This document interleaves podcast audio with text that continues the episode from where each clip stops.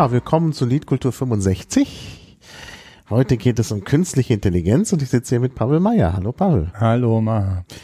Ja, künstliche Intelligenz. Äh, ich meine, ich brauche Pavel nicht vorzustellen, den kennen wir schon von anderen Podcasts, also zum Beispiel äh, der über den Sinn des Lebens, das war der mhm. 42 jetzt eben, ja, schon vom Sinn des Lebens sprechen, passt das eigentlich auch wirklich, wirklich wieder mit der diesmal künstlichen Intelligenz. Vielleicht kannst du anstelle einer Vorlesung, äh, einer Vorlesung, einer Vorstellung kurz so ein bisschen sagen, was du im Bereich KI machst und uns dann auch gleich erklären, was das eigentlich ist. Ja, ich meine, das, das Wort äh, wurde, also ist eine Übersetzung aus dem Englischen im Wesentlichen Artificial Intelligence und äh, ist halt in den 50ern auf der Dartmouth-Konferenz geprägt worden als Bezeichnung für einen, ja, einen, nicht nur einen Bereich der Informatik, sondern eigentlich eine, eine Art von äh, Sammelwissenschaften, äh, Sammelwissenschaft für, wenn man Maschinen baut, eigentlich die äh, in irgendeiner Form intelligent sind. Äh, und da ist der Mensch natürlich der Maßstab. Und ich habe für ja eigentlich viele Jahrzehnte das äh, im Wesentlichen für eine unproduktive Spielerei gehalten. Das heißt, zwar ja gab es immer ganz nette, interessante Sachen, die aber eben über Spielzeuge im Wesentlichen aus meiner Sicht nicht hinausgekommen sind, beziehungsweise wenn es mehr als Spielzeuge waren, so wie Expertensysteme, die es irgendwann äh, gab, oder äh, andere Dinge, maschinelles Übersetzen. Das fand ich, hat damals nie funktioniert. Und jetzt vor drei Jahren habe ich mir das äh, Fachgebiet mal wieder angeschaut und war dann äh, doch sehr überrascht, was jetzt äh, plötzlich möglich war, vor allem durch ja jetzt neuronale Netze. Äh, dies, das Gebiet jetzt äh, der neuronalen Netze war äh, ziemlich in äh, Verruf geraten irgendwann äh, mal, nachdem ja einer der äh, Gründungsväter der äh, KI dann äh, in, einem, in einem Buch das Ganze ziemlich runtergemacht hat und äh, von daher äh, ja, hat, äh, haben da, sind da ganz viele Forscher dann, dann ausgestiegen und äh, da hat sich aber dann ja im Laufe dann der letzten Jahrzehnte dann doch wieder gegangen. Und jetzt ist es so, dass tatsächlich das alte Feld, also lange Jahrzehnte war halt die sogenannte symbolische KI, wo es, wo man, wo es darum ging, im Wesentlichen Symbole beziehungsweise mit Wörtern kann man auch sagen, zu arbeiten und mit äh, natursprachlichen Sätzen und äh, letztlich das Ganze, man, man dachte, man kommt über die, über die Grammatik zur Intelligenz. Es ist jetzt so, dass äh, ja jetzt eben künstliche neuronale Netze in ganz vielen Bereichen plötzlich sehr faszinierende Ergebnisse bringen. Äh, ja, jetzt hast du schon so viele Fachworte, Fachwörter verwendet, zum Beispiel neuronale Netze, das müsstest du vielleicht erklären und wir wissen immer noch nicht, was du eigentlich machst. Gut, ähm, was ich eben hauptsächlich äh, mache, also ich habe dann daraufhin äh, eine Firma äh, gegründet, eine kleine, wo wir äh, gucken wollten, wie wir jetzt ähm, ja neuronale Netze mh, mm, zur praktischen Anwendung äh, bringen. Wir haben äh, hauptsächlich im Bereich äh, jetzt Verarbeitung von Bildern und, und Filmen gearbeitet, also äh, Klassifizierung von Bildern, also wo der Computer äh, ein Bild bekommt als Input und dann sagen soll, was das eigentlich ist äh, im Bereich bestimmter Kategorien, was weiß ich, Hund, Katze, Maus, Elefant, äh, Auto, LKW, Polizeiwagen, Vase, äh, ja. Und äh, das ist sozusagen die eine Sache und die andere Sache Äh, anderes Thema ist Detektion, also bestimmte Objekte zu finden in äh, mit Hilfe von neuronaler Netzen in, in Bildern oder in Filmen. Da haben wir halt äh, sehr viel im, im Bereich jetzt Verkehrsszenerie, also Erkennen von äh, Finden von anderen Fahrzeugen, ähm, Verkehrsschildern, Ampeln, Fußgänger, Radfahrer und die dann noch weiter zu klassifizieren, wenn es ein Verkehrsschild ist, zu erkennen, was für eins, mhm. eine Ampel, ob es jetzt rot, grün, Linksabbieger, was auch immer. Ähm, wenn es eine Person ist, dann zu versuchen rauszufinden, ist es ein Erwachsener oder ein Kind. Ähm, und wenn es ein Auto ist, äh, wer ist der Hersteller? So, äh, was ist das für ein, für ein Modell und mhm. was tut es? Das ist sozusagen der eine Bereich. Und äh, dann im Bereich jetzt Bildtransformation, mh, mm, so ein bisschen mehr künstlerische, äh, künstlerisch-gestalterische Sachen, Neural Style, wo man Fotos äh, mit im, im Stil von bestimmten Gemälden oder anderen Fotos äh, transformiert, beispielsweise. Oder ja, alle möglichen anderen Bildmanipulationen, die man mit neuronalen Netzen so machen kann. Mhm. Das sind so die, ja, ich sag mal, wesentlichen jetzt Dinge, äh, mit denen ich mich in den letzten zwei Jahren praktisch oder drei Jahren praktisch beschäftigt habe. Mhm. Ist denn, sind denn neuronale Netze das gleiche wie äh, künstliche Intelligenz? Ähm, sie sind sagen wir mal so, ein, eine Technologie, von der man hofft, äh, dass sie uns äh, irgendwann ja künstliche Intelligenz bringen will, beziehungsweise es gibt jetzt verschiedene Definitionen von künstlicher Intelligenz oder verschiedene Arten von künstlicher Intelligenz. Auf der einen die sogenannte schmale oder schwache künstliche äh, Intelligenz, ist das, was wir jetzt haben. Also wenn, äh, wenn Computer Schach spielen oder Go spielen oder mhm. Äh, andere ähm, Dinge machen, die von denen man früher glaubte, dass äh, sie dem Menschen vorbehalten sind. Aber ähm, was wir nicht haben, das ist sagen die äh, starke künstliche Intelligenz oder die allgemeine künstliche Intelligenz, auch General Artificial Intelligence, wo ein Computer im Prinzip in der Lage ist, einen Menschen in all seinen Fähigkeiten ähm, zu äh, zumindest gleichwertig äh, zu sein, also so eine allgemeine menschliche Intelligenz zu mhm. zeigen und auch ähnlich zu lernen wie ein, ein, ein Mensch und sich auch auf neue Situationen äh, einzustellen. Und äh, das, da sind wir noch ähm, ja weit entfernt, wobei wie weit, da gehen, da scheiden sich die Geister. Manche sagen, wir werden in, in fünf bis zehn Jahren so weit sein, äh, andere sagen in 300 Jahren. Ähm, manche sagen, nie wird nicht funktionieren. Ich persönlich glaube, äh, dass wir ja innerhalb der nächsten Jahrzehnte tatsächlich dahin kommen könnten. Mhm, mhm. Naja, ah ähm, aber so ein bisschen möchte ich jetzt doch noch wissen, wie es funktioniert. Okay. Ja, also wir können genau. Ich hatte, ich hatte ja, du hattest, du hattest gefragt, äh, sagen, was sind genau, was ist, hat das mit diesen künstlichen neuronalen genau, Netzen? Ja eigentlich glaub, auf kann man ja. kann man sich tatsächlich der Sache nähern und irgendwie auch ein bisschen sagen, was da eigentlich für ein Voodoo ja. betrieben wird. Ja.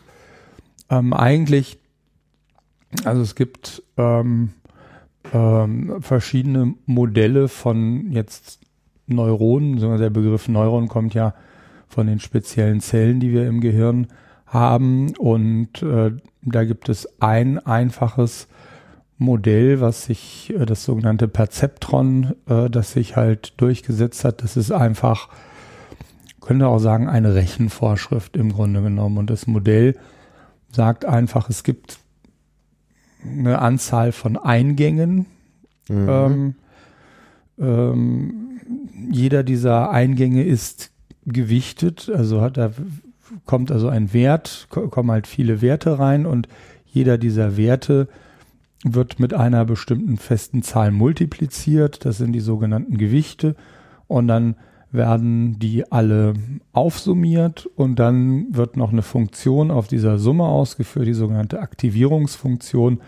Und da kommt dann jetzt eine neue, äh, ein neuer Wert raus. Also eigentlich eine ganz einfache Rechnung, kann man sagen, wie, wie eine Excel-Tabelle, wo man eine Summe bildet und äh, ja, ähm, aus, aus ja, Eingängen mit Faktoren und mhm. dann eben diese, diese Funktion. Und aus diesen Neuronen, da nimmt man dann jetzt äh, viele von und verbindet jeden, äh, verbindet die Ausgänge, jeden Ausgang mit jedem Eingang und dann hat man sagen, zwei neuronale Schichten und wenn man dann hingeht und diese Gewichte, von denen ich sprach, diese Faktoren anpasst, dann ähm, kann man damit sehr komplexe Funktionen äh, abbilden und dieses Anpassen der Gewichte kann halt durch ein sogenanntes Training passieren,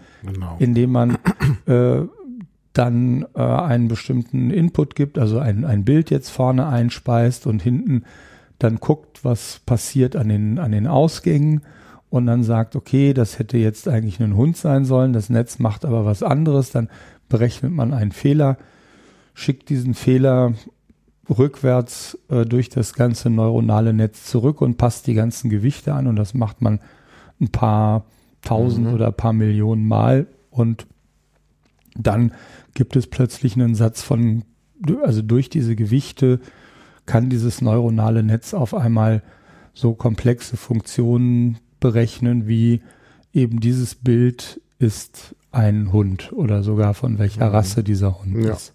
Genau. Und äh, ja, hat eigentlich so sind diese diese künstlichen Neuronen haben nur ganz am Rande was mit den echten Neuronen zu tun, die wir im Gehirn haben. Aber ähm, ja, äh, aber ja. Es, ist ein, ist ein schönes, es ist ein einfaches Modell und äh, man kann durchaus in so einem künstlichen neuronalen Netz auch Dinge beobachten, von denen wir wissen, dass sie durchaus auch im Gehirn passieren, bei der Mustererkennung mhm. zum Beispiel. Mhm. Ja, also es gibt halt ja. Es gibt halt äh, äh, so ein Netz, äh, das irgendwie Entscheidungen fällt und das äh, dieser Entscheider, dieses Entscheidungsmodul wird halt trainiert. Und ich denke, das ist ja beim Menschen ähnlich. Das, der, der Mensch, äh, ja, der trainiert ja eben auch dann sein Gehirn und äh, kann dann Sachen mehr oder weniger gut erkennen. Wobei natürlich beim Menschen auch noch äh, sowas dazu kommt wie, wie, wie Wissen. Ja, und das äh, Gut, man kann natürlich sagen, das Wissen ist letztlich schon das, äh, also ein, ein trainiertes Entscheidungsmodul.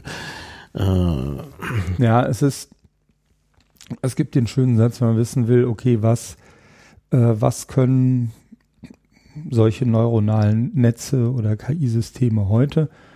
Und das ist äh, so im Wesentlichen alles, was der Mensch innerhalb von einer Sekunde entscheiden kann, mhm. ohne allzu lange nachzudenken. Das, mhm. Also all die Entscheidungen oder Tätigkeiten, die äh, schnelles Entscheiden erfordern, ähm, die lassen sich äh, am ehesten mit den Technologien, die wir haben, wegautomatisieren. Mhm. Jetzt komplexere Gedanken mal und Nachdenken über sich selbst und reflektieren und äh, das da sind wir noch sehr weit äh, mhm. äh, von, von weg und auch mhm. so die Frage natürlich nach dem Bewusstsein ist auch so ein großer Streitpunkt mhm. äh, in der künstlichen Intelligenz, weil wir wissen, also erstmal gibt es keine allgemein anerkannte Definition von dem, was mhm. Bewusstsein ist. Es gibt eine ganze Menge, was Philosophen darüber geschrieben haben. So,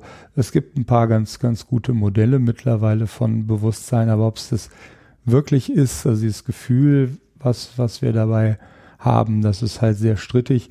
Und strittig ist auch, ob wir, ob dem Bewusstsein überhaupt erforderlich ist, äh, um eine künstliche Intelligenz äh, zu haben. Ähm, so, ob das Bewusstsein nicht möglicherweise eher sogar was Überflüssiges oder Hinderliches ist, mhm. ein evolutionäres Artefakt, äh, so ja. Notnagel.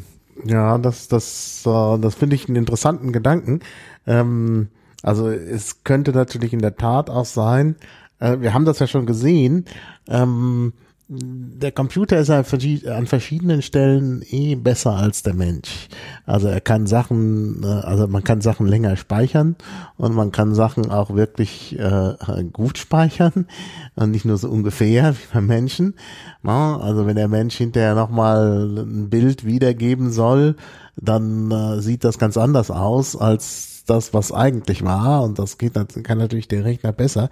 Und da ist eben die Frage, ob man nicht ja, ob es immer so gut ist, genau den Menschen nachzuahmen also, oder ob es nicht vielleicht besser ist, äh, bestimmte Probleme, die der Mensch hat, gar nicht erst äh, äh, ja umzusetzen und sowas wie Bewusstsein könnte natürlich dazugehören, ja. Ja, insbesondere natürlich so, was wir so über ja den menschlichen Geist wissen, ist ja, das ist ja auch kein, ja, ist ja jetzt nicht ein Ding, ein System, sondern das sind ganz viele unterschiedliche Systeme und unser Ich äh, ist ja gut, das äh, haben auch die Psychologen Freud und äh, andere ja schon, haben da durchaus Modelle gefunden, die äh, insofern passen, als, als dass äh, es ganz viele verschiedene Ichs gibt mhm. oder Persönlichkeiten, die un in uns stecken, die mhm. dann auch miteinander manchmal kämpfen äh, so und gucken, wer gewinnt äh, denn denn jetzt. Also wir sind halt schon äh, eine ganze Reihe unterschiedlicher Persönlichkeiten und je nach Situation und Notwendigkeit und je nachdem, was im Zentrum gerade unserer Aufmerksamkeit steht, mhm. agiert in uns auch äh, eine andere Persönlichkeit. So, wenn ja. wir bedroht werden oder wenn wir entspannt sind äh, mhm. oder äh, äh, nicht, wenn wir wenn wir lernen oder wenn wir ja ähm, eher in einer sozialen äh, Situation äh, sind. Mhm. So, da kommen ganz ja. verschiedene Persönlichkeiten plötzlich zum Vorschein und auch äh, ja und dieser auch innere Widerstreit, den wir haben, ist nicht immer äh, unbedingt hilfreich, weil nicht immer sagen, äh, jetzt rational das System gewinnt, äh, was gut für uns wäre. Keine Ahnung, mhm. wenn wir mhm. uns halt entscheiden, dann lieber auf der Couch äh, liegen zu bleiben und Chips zu essen, äh, statt einen Spaziergang äh, zu machen, dann haben da halt ja zwei Systeme miteinander gekämpft und vielleicht nicht unbedingt äh, das gewonnen, was äh, jetzt besser Gut für uns wäre. Ja. Genau, ja, ja. Ja, ja, klar, das ist, äh, ist klar. Ähm, ja, äh, man hört ja manchmal auch das Wort Deep Learning. Mhm. Ist das äh, äh, ja was was ist das im Verhältnis zu, zu neuronalen Netzen und äh, äh, künstliche Intelligenz? Mhm, also Deep Learning bezeichnet äh, tatsächlich Neu Lernen oder mithilfe von neuronalen Netzen die aus ja vielen Schichten bestehen, mhm. wobei man sagen kann, ja, kann sich drüber streiten, wo tief anfängt, aber sag mal so ab drei, vier Schichten kann man schon von Deep Learning äh, sprechen, wobei äh, in der Praxis ja geht es bei fünf, sechs, sieben los und bis zu mehreren hundert Schichten äh, die man äh, da nutzt. Und mhm. das hat sehr lange gedauert, äh, bis man in der Lage war, solche tiefen Netze äh, zu trainieren, weil es mhm. da verschiedene mathematische Probleme gibt, wenn die Netze sehr tief sind, äh, mhm. dass halt die Werte beim Rückpropagieren äh, ja, dass das Netz eben einfach nicht, nicht lernt. Und da hat man eine ganze Weile gebraucht, Techniken äh, zu finden, um eben solche tiefen Netze auch trainieren zu können. Und das geht jetzt seit ein paar Jahren einfach sehr gut. Mhm, mhm. Ja. Und dann gibt's ja auch noch solche, so einen Unterschied zwischen überwachten Lernen und unüberwachten Lernen. Ne? Ja, ähm, also die Art und Weise, also die erfolgreichste Art, äh, so wie wir, ähm, äh, wie jetzt künstliche, äh, intelligente, äh, ja, ähm, wie jetzt neuronale Netze äh, im Moment am erfolgreichsten trainiert werden, ist das sogenannte äh, überwachte äh, Lernen oder ja, Supervised äh, Learning. Das besteht im Wesentlichen darin, dass ich Beispiele habe und das Ergebnis kenne. Also dass ich jetzt mhm. beispielsweise, ich habe halt Bilder von verschiedenen Tieren und ich weiß aber, welches Tier jetzt auf welchem Bild zu sehen ist. Das heißt, ich habe Kategorien mhm. und dann kann ich eben das Netz so trainieren, dass ich ihm das Bild zeige und weil ich auch weiß, was das ist, kann ich halt auch gleich den Fehler berechnen. Mhm. Das ist aber nicht so wie Menschen lernen. Ja, ja. ja. Ähm, und das Problem daran ist, äh, dass man eben auch sehr viele Beispiele braucht. Also damit jetzt äh, so ein Rechner zuverlässig Katzen äh, erkennen kann, muss man ihm mindestens ein paar hundert, ja, bis so, ich sag mal, tausend Katzen zeigen und die jeweils nicht nur, nicht nur einmal, sondern mehrmals. Und äh, ja, also jeder, jeder Mensch würde, wenn man ihn dermaßen mit so vielen Beispielen flutet, im Grunde genommen Menschen können oft anhand von ein oder zwei Beispielen mhm. bereits genug lernen genau. und abstrahieren ja. oder spätestens nach der vierten Katze äh, weiß ein Kind eigentlich, was eine Katze ist äh, und äh, ja ähm, und eine andere Art, also die andere Kategorie natürlich ist äh, äh, nicht überwachtes äh, Lernen, äh, so oder unsupervised äh, Learning und das ist nützlich ähm, in, insofern äh, ja als als man äh, dann Lernverfahren anwendet, dass gewisse Ähnlichkeiten und Strukturen erkannt werden, dass er halt äh, Dinge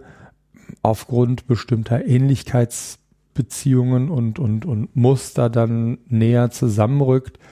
Man also jetzt auch wieder das, das Katzen- und Hundebeispiel bemüht, dann würde er ohne, dass man jetzt, äh, dass man beim Trainieren weiß, das eine ist ein Hund und das andere ist eine Katze, würde er dann ja zwei Cluster bilden, mal ein Hundecluster und ein Katzencluster, ohne zu wissen, was es ist.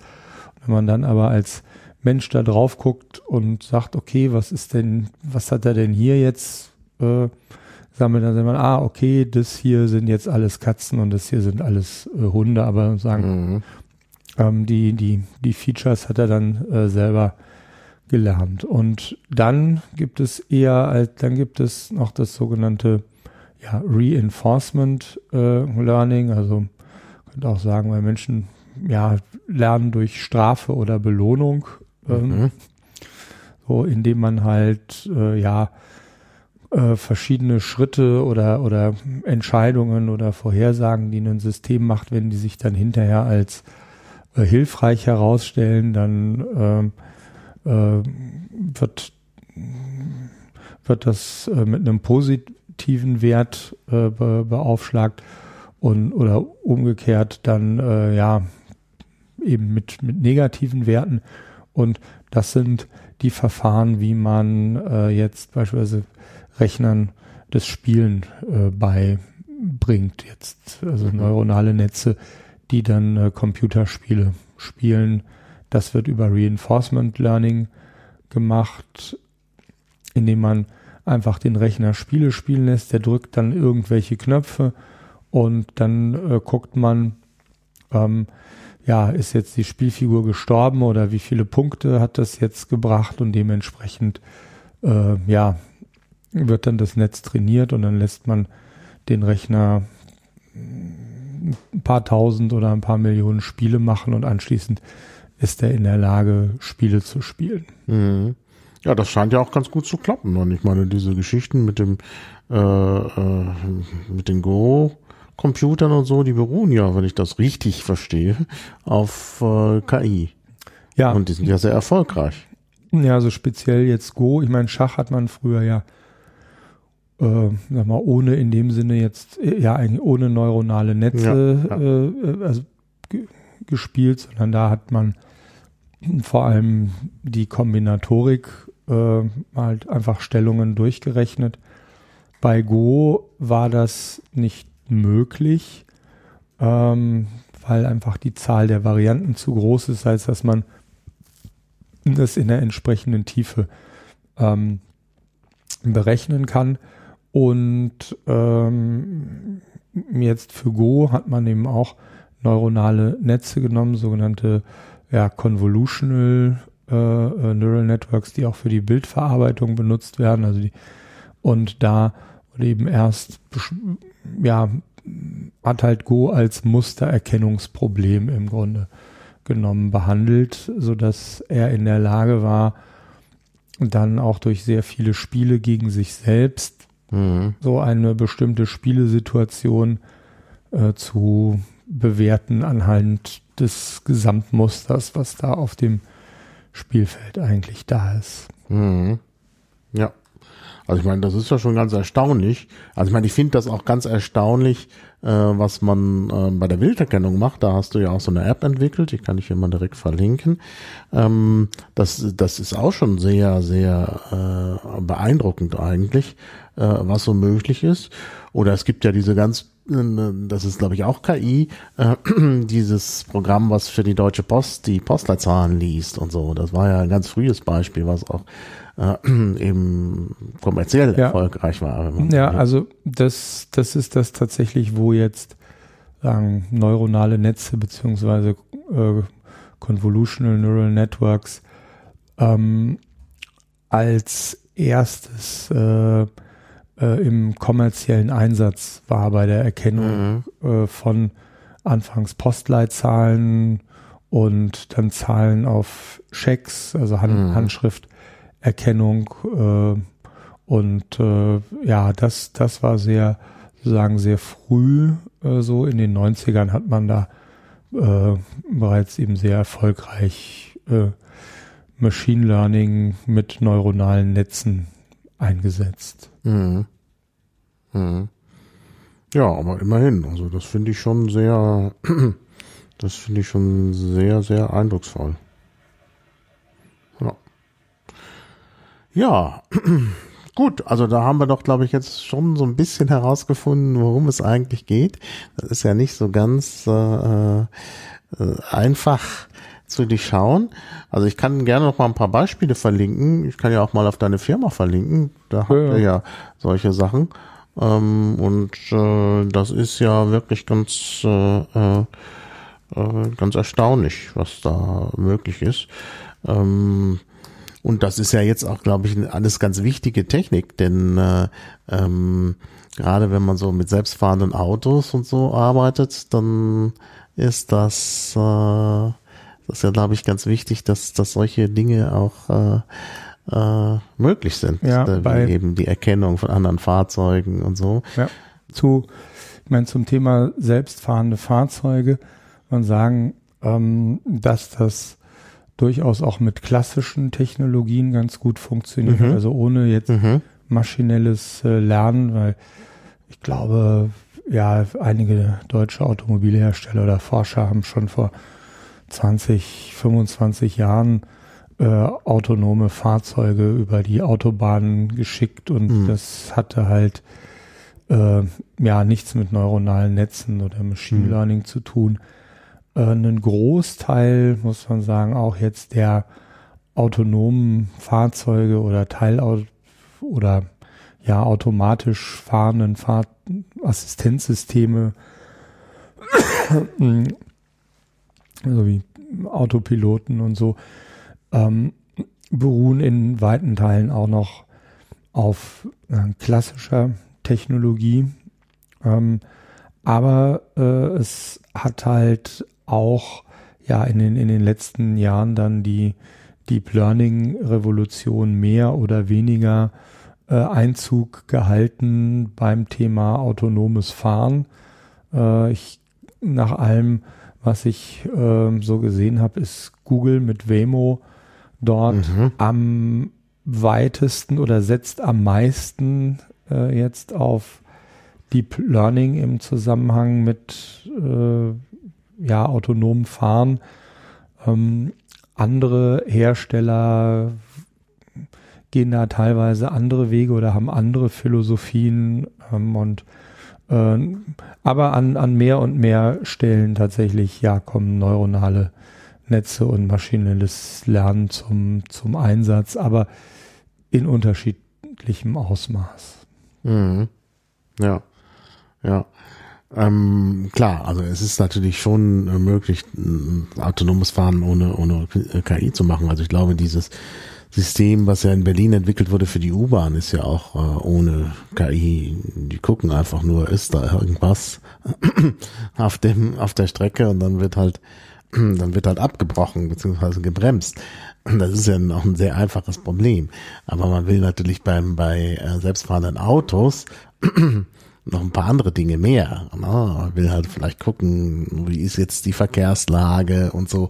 Und das sind ja so Sachen, die man nicht so einfach in den Griff bekommt. Also ich glaube, da braucht man schon solche Lern, lernenden äh, Programme. Ja, es, es gibt halt, äh, also es kommt halt an verschiedenen Stellen äh, zum Einsatz, also wo äh, man ohne jetzt äh, neuronale Netze eigentlich nicht, nicht mehr auskommt, ist bei der ersten Stufe, also bei der, bei der Wahrnehmung, so, so autonomes Fahrzeug hat ja unterschiedliche Sensoren. Da sind Kameras drin, äh, da ist ein Radar drin, da ist ein LIDAR äh, drin, also ein auf, auf Infrarotlicht basierendes Radar, könnte man sagen. Und all diese Daten äh, dort jetzt Objekte zu erkennen, da äh, werden halt äh, ja praktisch nur noch neuronale Netze ähm, eingesetzt an der Stelle.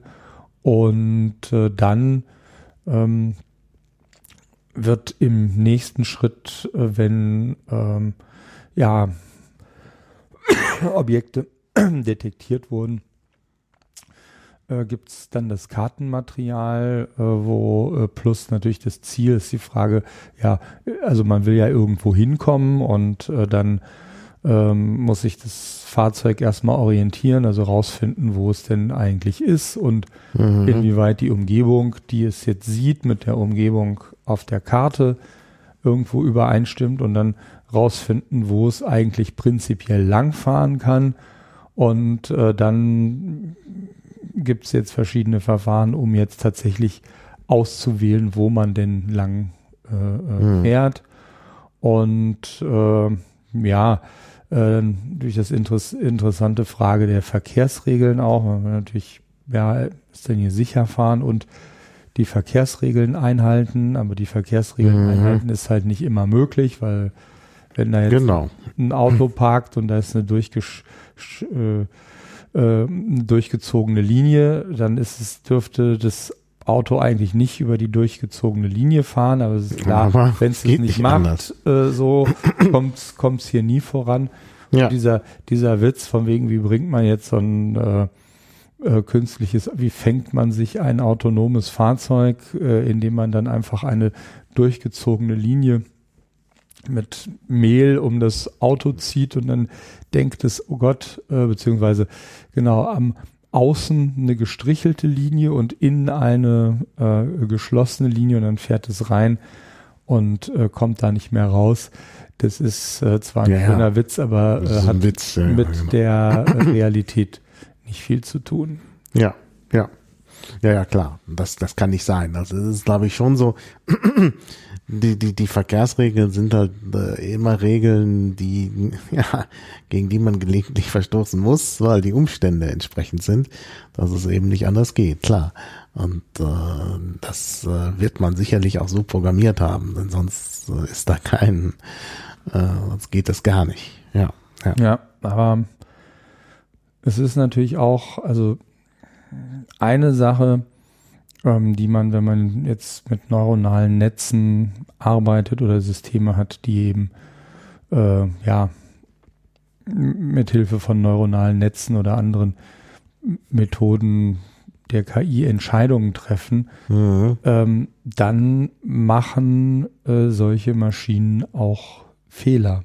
Naja, klar. Und das ist, äh, ja, aber das ist, normalerweise sind wir äh, so, äh, also Computer äh, bisher in unserem Bild arbeiten oder sollten eigentlich deterministisch arbeiten. Das mhm. heißt, genau, außer ja. wenn irgendwie jetzt das Programm ja Bugs enthält, dann ist es aber ganz klares Fehlverhalten. Aber ein sozusagen eigentlich der Anspruch ist, dass eine Computer, wenn der korrekt funktioniert und das Programm korrekt geschrieben ist, dann äh, liefert der Computer keine falschen Ausgaben mhm. in dem Sinne, sondern dann nimmt er den Input und dann kommt der Output, äh, der halt äh, ja kommen soll.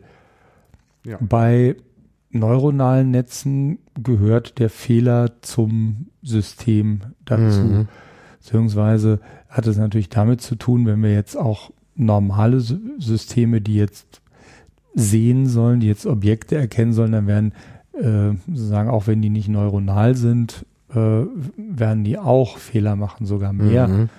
Äh, gröbere Fehler, aber ähm, ja, bei, gesagt, bei neuronalen Netzen muss man sich davon verabschieden, dass, äh, dass es sich um Bugs handelt, äh, wenn äh, dort etwas äh, Falsches äh, rauskommt hinten, mhm. sondern es gibt eben bestimmte Fehlerraten bei solchen Systemen und äh, die, die lassen sich nicht vermeiden, die lassen sich nur reduzieren. Mhm. Naja, klar. Mhm. Das, das ist sicherlich da nochmal ein interessanter Aspekt auch, weil man halt ja, ein neues Verhältnis zum Fehler braucht. Das ist richtig. Ja, ja also sie haben in dem Sinne, ich meine, man sagt, no, nobody's perfect und mhm. äh, das kann man äh, so eins zu eins auch auf Systeme, die mit neuronalen Netzen mhm. Arbeiten. Perfektion in dem Bereich gibt es nicht. Ja, ja, ja. Ja, ja. Ja, ähm, gut, also äh, wir haben ja jetzt ein paar Beispiele genannt, also das autonome Fahren und eben auch äh, Bilderkennung oder was ihr auch macht, dann das Erkennen von Objekten in äh, ja, ist eigentlich auch so eine, ja, ist keine Bilderkennung, sondern äh, ja, doch kann man schon, ja. Ich sagte, es gibt da verschiedene, also hat einmal die Klassifizierung von Bildern, wo das Bild als Ganzes genommen wird und eine Aussage darüber getroffen mhm. was zu sehen ist. Dann sogenannte Detektion, wo halt Sachen gefunden werden im Bild. Dann äh, auch ein damit verwandtes Problem ist dann die Segmentierung, wo für jeden mhm. einzelnen Pixel im Bild gesagt wird, was das ist. Das ist jetzt Straße, das ist jetzt Baum, das ist jetzt Schild, das ist jetzt Auto, aber das eben für jeden einzelnen Pixel. Mhm.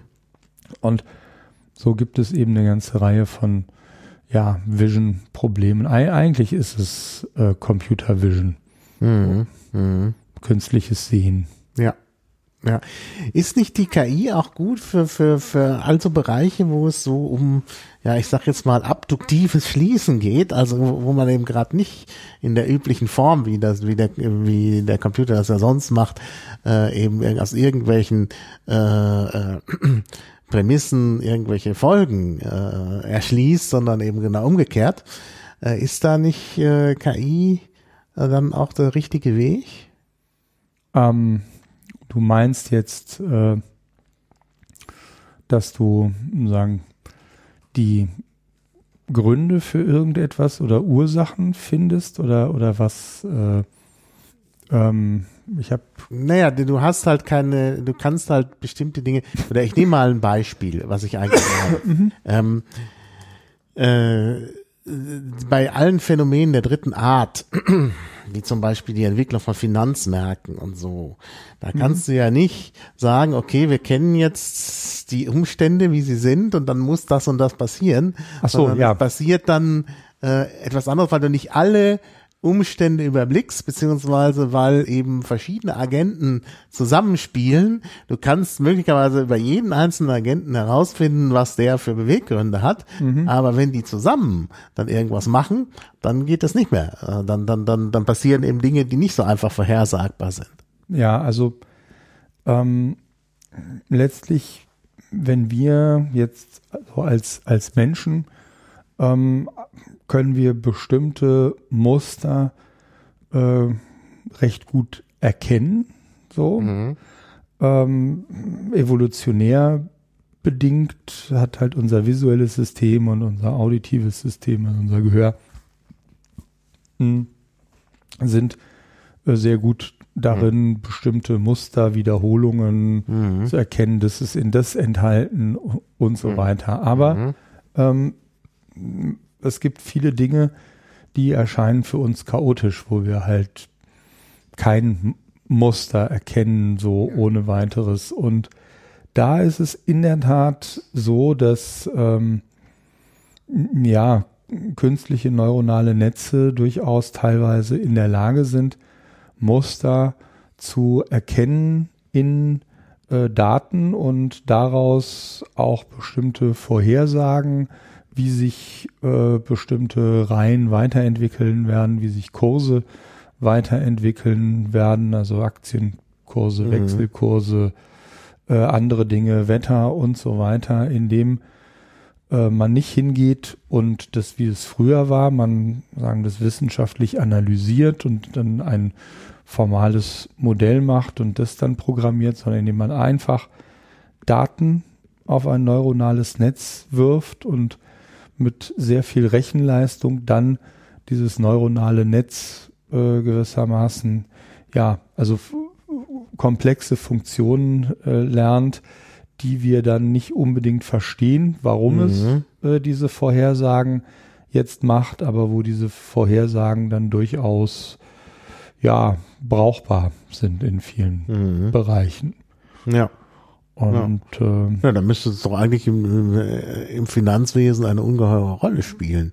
Denn ich meine, da kann man doch richtig Geld machen, wenn man da gute Prognosen machen kann. Und modellbasierte, äh, so wie beim Wetter, die sind zwar schon ganz gut, aber ich könnte mir vorstellen, dass das KI-basierte da noch besser sind. Ja, also gut, man hat ja immer sehen, bei all diesen, in all diesen Bereichen, jetzt beim Wetter zum Beispiel, ist man ja auch mhm. durch jahrzehntelange Forschung hat man da Gleichungssysteme, komplexe Gleichungssysteme, wo man äh, ja Temperaturen und Luftströmungen und Feuchtigkeitsaustausch und äh, was auch immer in einem, also da gibt es halt schon sehr gute äh, Computermodelle, mhm. äh, die, also analytische Modelle. Ja. Aber ähm, ja, ähm, es, ich glaube, äh, es wird definitiv dahin gehen, dass äh, mhm. beim, beim, beim Wetter ist nochmal besonders schwierig, weil man sehr lange Zeitreihen hat und Vorhersagen über äh, längere Zeiten haben will. Und also Wetter ist vielleicht, äh, weil müsste auch äh, müsste eigentlich auch funktionieren. Bei den Finanzmarktgeschichten, es gibt Firmen, die seit Jahren erfolgreich damit mhm. arbeiten, äh, mit äh, neuronalen Netzen. Problem ist, dass in diesem ganzen Handelsgeschehen ähm, du in, sag mal, in 99 Prozent aller Fälle durchaus richtig liegen kannst. Mhm. Aber da du eben immer nur oft, oft meistens sehr kleine Margen da sind, äh, kann es dann sein, wenn sich dass dein System arbeitet über Wochen oder Monate, mhm. arbeitet es super. Aber dann ändert sich irgendwas in der Welt, mhm. so, was halt nicht vorhersagbar war. Und in solchen Fällen hat sich dann oft gezeigt, äh, verliert dein äh, System plötzlich äh, ja in genau. Minuten genau. oder ja. Stunden mehr Geld, als es in den letzten drei Monaten verdient hat. Das heißt, das ist, sagen, ist jetzt auch keine Superwaffe. Und die andere Sache ist, dass natürlich ähm, die anderen Marktteilnehmer auch mit entsprechenden Methoden äh, arbeiten. Mhm. Natürlich jeder versucht irgendwo äh, die besseren Vorhersagen zu machen und dass, dass das aber dann sich da so eine Dynamik entwickelt in der Form, weil du verdienst ja äh, oder der, der, der Kurs tatsächlich, der, der beobachtete Aktienkurs beispielsweise, hat nur indirekt damit zu tun, wie jetzt die Firma performt hat, sondern gut, da gibt es bestimmte Ereignisse, die ihn rauf oder runter treiben, aber eigentlich, mhm. um jetzt gute Geschäfte zu machen, musst du eigentlich vorhersagen, wie die anderen Teil Marktteilnehmer sich verhalten mhm. äh, werden. Ja, ja. Äh, so, das halt und nicht äh, und das ist genau. natürlich. Aber das ist, ist oft eine Frage des Gefühls. Ja, und ich meine, da gibt, gibt es, äh, gibt es halt äh, auch so Kuriositäten, wo man ist dann auch dazu übergegangen, äh, jetzt in diese Handelssysteme, dass die halt das Internet auch beobachten mhm. und man versucht hat, auch die Nachrichtenlage dort genau. einzuspeisen. Ähm, und äh, da ist es so, jedes Mal, äh, wenn ähm, diese, ich glaube, es ist eine Schauspielerin, Hathaway, äh, genau, der sogenannte, ja, ich glaube, Anne Hathaway. Mhm. das ist, glaube ich, der sogenannte Hathaway-Effekt. Heißt das, glaube ich. Ich weiß jetzt nicht, welche äh, Schauspielerin das ist. Ich bin schlecht bei Schauspielern. Wie ja, schreibt sich die? Äh, Anne äh, Hathaway. H-T-H, H-A-T-H-A W-A-Y so. Mhm. Und jedes Mal, also man hat entdeckt, äh, so, ähm, dass jedes Mal, wenn äh, Anne Hathaway Schlagzeilen machte, dann die Aktien von Warren Buffett gestiegen sind, weil dessen Firma äh, halt Berkshire Hathaway äh, heißt. Mhm. Das heißt, die frühen ähm, äh, ja, die, die frühen Systeme, die eher schlechteren Systeme haben eben da ganz offensichtlich äh, ja, nen, nen, zwei Dinge verwechselt, die aber dann äh, trotzdem ähm, naja, das äh ja den Kurs, also dass Dinge den Kurs beeinflusst haben, nämlich in dem Fall äh, Anne Hathaway äh, den äh, Kurs von Berkshire Hathaway äh, beeinflusst. Mhm. Und äh, das ist in der Tat ein interessanter, interessanter Effekt, ja. Mhm.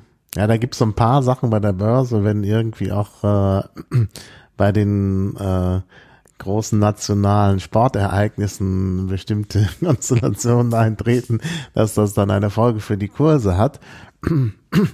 Wobei das sogar plausibel ist, dass halt Leute, die dann eben besonders, äh, weil, weil dann eben in New York eine besonders äh, positive Stimmung eintritt, die natürlich dann auch Folgen hat für die äh, äh, dort ansässigen, an der Börse aktiven Menschen. Und klar, ne, also das kann ich mir gut vorstellen. Ja, also was man halt auch äh, ganz gut machen kann äh, mit neuronalen Netzen, ist äh, Sentiment äh, Analysis. Mhm. Äh, so, äh, also auf Deutsch ja Stimmungserkennung würde man, äh, glaube ich, mhm. ja, wenn, mhm. das übersetzen, wo man aus einem Textkorpus oder aus, mal, aus Text dann äh, bestimmte Haltungen versucht extra zu extrahieren. Mhm. Also es jetzt irgendwie eher was Positives, also ob der Text irgendwie positiv gehalten ist oder negativ. Naja. Äh, mhm. Und ähm, das ja fu funktioniert eigentlich ganz gut mittlerweile, dass man halt ja ähm, so äh, auf diese Art und Weise Textmining äh, durchführen kann mhm. und äh, dann sagen Stimmungserkennung durchführen kann und sehen, okay, ist die Welt gerade, ja, wie, ja. wie schlecht ist die Welt gerade drauf? Das ist doch, das ist doch möglicherweise eben auch für die Politik nicht uninteressant noch fürs Militär. Ich meine, ne, da gibt es auch Leute, die da entsprechende Interessen haben. Und äh, das ist doch, ne, also. Ja, ich fand es äh, sehr bemerkenswert, was äh, beispielsweise die Firma IBM, äh, die ja auch mit ihrem Watson äh, und damals mit äh, Deep Thought hm. ähm, ja eigentlich äh, immer auch KI auf dem Radar hatten und äh, jetzt natürlich ja mit versuchen auch diesen Watson und unters Volk zu bringen äh, oder ja dieses System namens Watson, wobei ich persönlich äh, war ich jetzt nicht so besonders angetan oder überzeugt davon.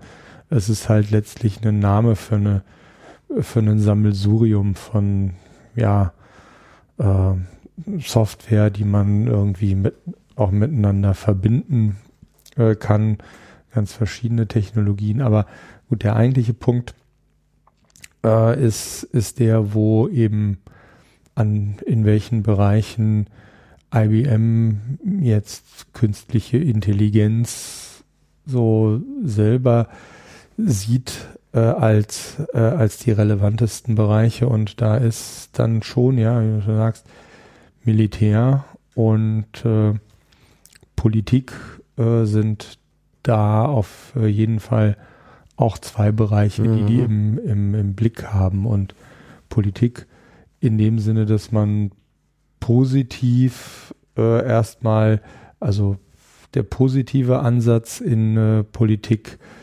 ähm, ist, ist der, dass man sagt, gut, man versucht mit Hilfe künstlicher Intelligenz die äh, Entscheidungsgrundlagen aufzubereiten, sodass dann anschließend bessere politische Entscheidungen getroffen äh, werden. Ja, oder das Umgekehrte. Ich meine, äh, Politiker wollen gern an der Macht bleiben und da könnte man doch Programme einsetzen, die einem helfen, jetzt das zu tun, was einen besonders populär macht. Das muss ja nicht immer die beste Entscheidung sein. Ne? Ähm, ja, also manche Politiker haben das ja so ein bisschen im Urin, ne? Also man sagt ja, dass Horst Seehofer immer da äh, schnell sein Fähnchen nach dem Wind gerichtet hat. Ne? Und mhm. äh, wenn man da jetzt irgendwelche Maschinen dafür einsetzt, wäre es dann noch besser vielleicht. Ähm, ja, es geht natürlich in den Bereichen, klar, geht es um Macht. Also ich hatte vergessen den Final. Es gibt so tatsächlich drei Bereiche, die in erster Linie, also man sagen kann, die sind doch sehr, also besonders kompetitiv, nämlich der mhm. äh, Rüstungsbereich, also militärische Auseinandersetzungen, äh, ja, Politik hatten wir und dann noch der gesamte Finanzsektor, mhm. mhm. also wenn es um Finanzen geht. Und da kann man äh, mittlerweile schon beobachten, dass äh, so eine gewisse äh, ja, Rüstungswettlauf-Dynamik in diesen drei äh, Bereichen eingesetzt hat. Äh, so, wenn man jetzt drauf geachtet hat, Putin hat sich halt äh, zu dem Thema geäußert mhm. vor, eine, vor nicht allzu langer Zeit und hat gesagt, also wer diese Technologie der künstlichen Intelligenz beherrschen wird, der wird die Welt beherrschen. Mhm. Die Chinesen äh, haben jetzt äh, ja, globale Vorherrschaft im Bereich dieser der künstlichen Intelligenz äh, zum Staatsziel gemacht und wollen bis äh, 2030 äh, die äh, domi dominante Macht in dem Bereich sein. Mhm. Also äh, äh, ja, eigentlich besser sein als alle anderen äh, mhm. auf der. Welt und wollen 2020 mit äh, den USA äh, gleichgezogen haben, so das als Staatsziel. Mhm. Die Franzosen, äh, jetzt der, der französische Präsident genau, Macron, hat ja auch gerade vor ein paar Tagen sich auch zu dem Thema äh, geäußert. Im Koalitionsvertrag äh, jetzt steht das Thema auch, ich weiß nicht, mhm. wie oft, aber ich glaube mehr als ein Dutzend Mal ist äh, davon auch die Rede und wenn jetzt immer, ich meine, von Digitalisierung die Rede ist in der, in der Politik, dann äh, ja, kommt mir das ehrlich gesagt immer so ein bisschen lächerlich vor, weil äh, durchdigitalisiert ist die Gesellschaft äh, ja schon. Also mhm. jetzt, äh, ich meine, jeder läuft mit so viel äh, Rechenleistung, also im Schnitt, ich glaube, auf jeden Einwohner kommen wahrscheinlich so 20 bis 50 Computer mittlerweile und äh, aber äh, was eigentlich damit gemeint ist, ist, dass ähm, in nächster Zeit eben auch Computer äh, Aufgaben oder viel mehr Aufgaben übernehmen werden, die bisher dem Menschen vorbehalten mhm. waren und das mithilfe vermutlich von neuronalen Netzwerken. Deswegen müsste man eigentlich von der äh, ja, Neuronalisierung äh, jetzt äh, der ja. äh, äh, mhm. maschinellen Neuronalisierung äh, ich sehe schon Industrie 5.0. ja, ja, ja. Mhm. Und ähm, ja, also es wird so, so wie es aussieht, wird es äh, alles sehr massiv werden. Ähm, in diesen, vor allem in, in, im politischen, militärischen und im, im Finanzbereich. Ähm, und äh, gut, es gibt immer noch eine kleine Restwahrscheinlichkeit, dass wir ähm, wieder in einen sogenannten künstlichen Intelligenz-Winter oder AI-Winter mhm. fallen werden, wovon es schon so zwei gegeben hat, wo jedes Mal nach einer großen Euphorie dann die Enttäuschung auch sehr groß war und Finanzen gestrichen wurden, mhm. Firmen pleite gemacht haben. Also diese ja. sogenannten AI-Winter, äh, da gab es halt zwei von und deswegen befürchtet man, dass das auch jetzt wieder Hype äh, sein könnte und dass auch die großen Erwartungen, die da sind, nicht erfüllt werden. Aber eigentlich kann man sagen, sind wir äh, sehr wahrscheinlich über den Punkt jetzt mittlerweile mhm. hinaus. Also wir können jetzt sagen, es hat bereits so gravierende Fortschritte mhm. gegeben äh, bei der Spracherkennung, auch bei der Übersetzung, obwohl mhm. da immer noch ein weiter, weiter Weg ja, ist. Ja, das äh, ist alles noch nicht so toll. Ja, also gerade, ich meine, bei der Übersetzung äh, merkt man, merkt ja. man das, aber es ist trotzdem deutlich besser geworden ja, ja. und ähm, so für manche Arten von Texten und zwischen manchen Sprachen funktioniert mhm. das mhm. mittlerweile brillant. Äh, bei anderen Sachen oft versagt es, aber auch oft katastrophal. Und das ist auch ein Merkmal oder ein Muster, das findet man auch immer wieder in der KI oder in KI-Systemen, dass wenn sie Fehler machen, sie teilweise wirklich so absurde Fehler machen, äh, wie sie eigentlich kein Mensch machen würde. Ja, ja, ja, mhm. genau, ja, ja. Ah, ich sage ja immer, also ich, ich erzähle ja immer gerne die Anekdote, aber das ist möglicherweise noch nicht richtige KI. Diese äh, Werbeprogramme, die die bei äh, Amazon eben Empfehlungen abgeben, die haben bei mir vor vor einiger Zeit einen massiven Fehler gemacht, eine massive Fehlerschätzung, die nicht korrigiert wird was ganz furchtbar ist. Also da müsste das irgendwie, müsste das doch wirklich selbstlernend sein. Also ich meine, das zeigt, dass diese Systeme offenbar nicht wirklich selbstlernend sind. ähm, also ich habe vor, das ist nunmehr, ich glaube mindestens, das ist vier Jahre her, ja, äh, habe ich für meine Mutter Abdeckungen für Steckdosen gekauft. Mhm. Die laufen unter Kindersicherung. Meine Mutter wollte die aber im Bad in der Steckdose mhm. haben, weil sie sagt, die Steckdosen ähm, durch die viele Feuchtigkeit, die da so ist, die die werden alle irgendwie mm, dunkel mhm. und sie möchte da so Abdeckung drauf haben. Die laufen unter Kindersicherung. Und daraufhin hat Amazon gedacht, aha, da stehen Kinder ins Haus und es lässt mich nicht los. Also sie passen altersmäßig die Sachen an. Also ich kriege inzwischen Werbung mhm. für Sachen für ältere Kinder. äh, aber es kommt immer noch was für Kinder. Also das, das, da sind sie irgendwie auf die falsche Bahn gekommen und dann lassen sie das halt durchlaufen. Ne, der hat was für Kinder gekauft, dann könnten die Kinder jetzt älter sein, aber der braucht immer was für Kinder. Ich kriege also laufend irgendwelche Sachen angezeigt als Empfehlung und das eben noch Jahre später, die was mit Kindern zu tun haben. Und das zeigt irgendwie, dass da was nicht stimmt. Aber das sind eigentlich, das ist eigentlich ein Bereich, wo man künstliche Intelligenz einsetzen möchte bei diesen Verkaufsempfehlungen. Ja. Und äh, das ist aber auch etwas, wo es bereits ganz gut funktioniert, genauso aber auch wie in der ähm, Manipulation, weil äh, das, das ein Bereich ist, wo ne, du mit einer sehr geringen Trefferzahl Mhm. bereits äh, Profite machen kannst. Ja, ja. Wobei, ich sag mal, klassischer Werbung, wenn die jetzt, Mhm. ein, wenn einfach nur Werbung gestreut wird, hast du so, Mhm. so schön heißt, Konversionsraten, also wo die Leute dann irgendwas kaufen oder bestellen oder äh, Mhm. wie auch immer, die ähm, teilweise bei einem halben Prozent, bei einem Prozent Mhm. liegen, wenn du bei zwei Prozent eine, eine Konversionsrate von zwei Prozent hast.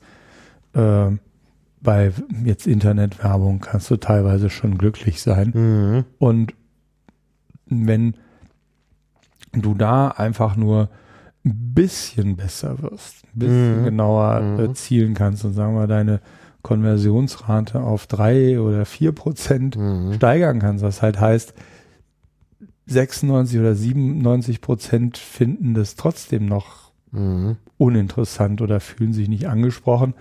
Verkaufst du aber mit Hilfe der Werbung und sagen, ist die dreimal so gut, hast du so eine Effizienzsteigerung von 300 Prozent. Mhm. So.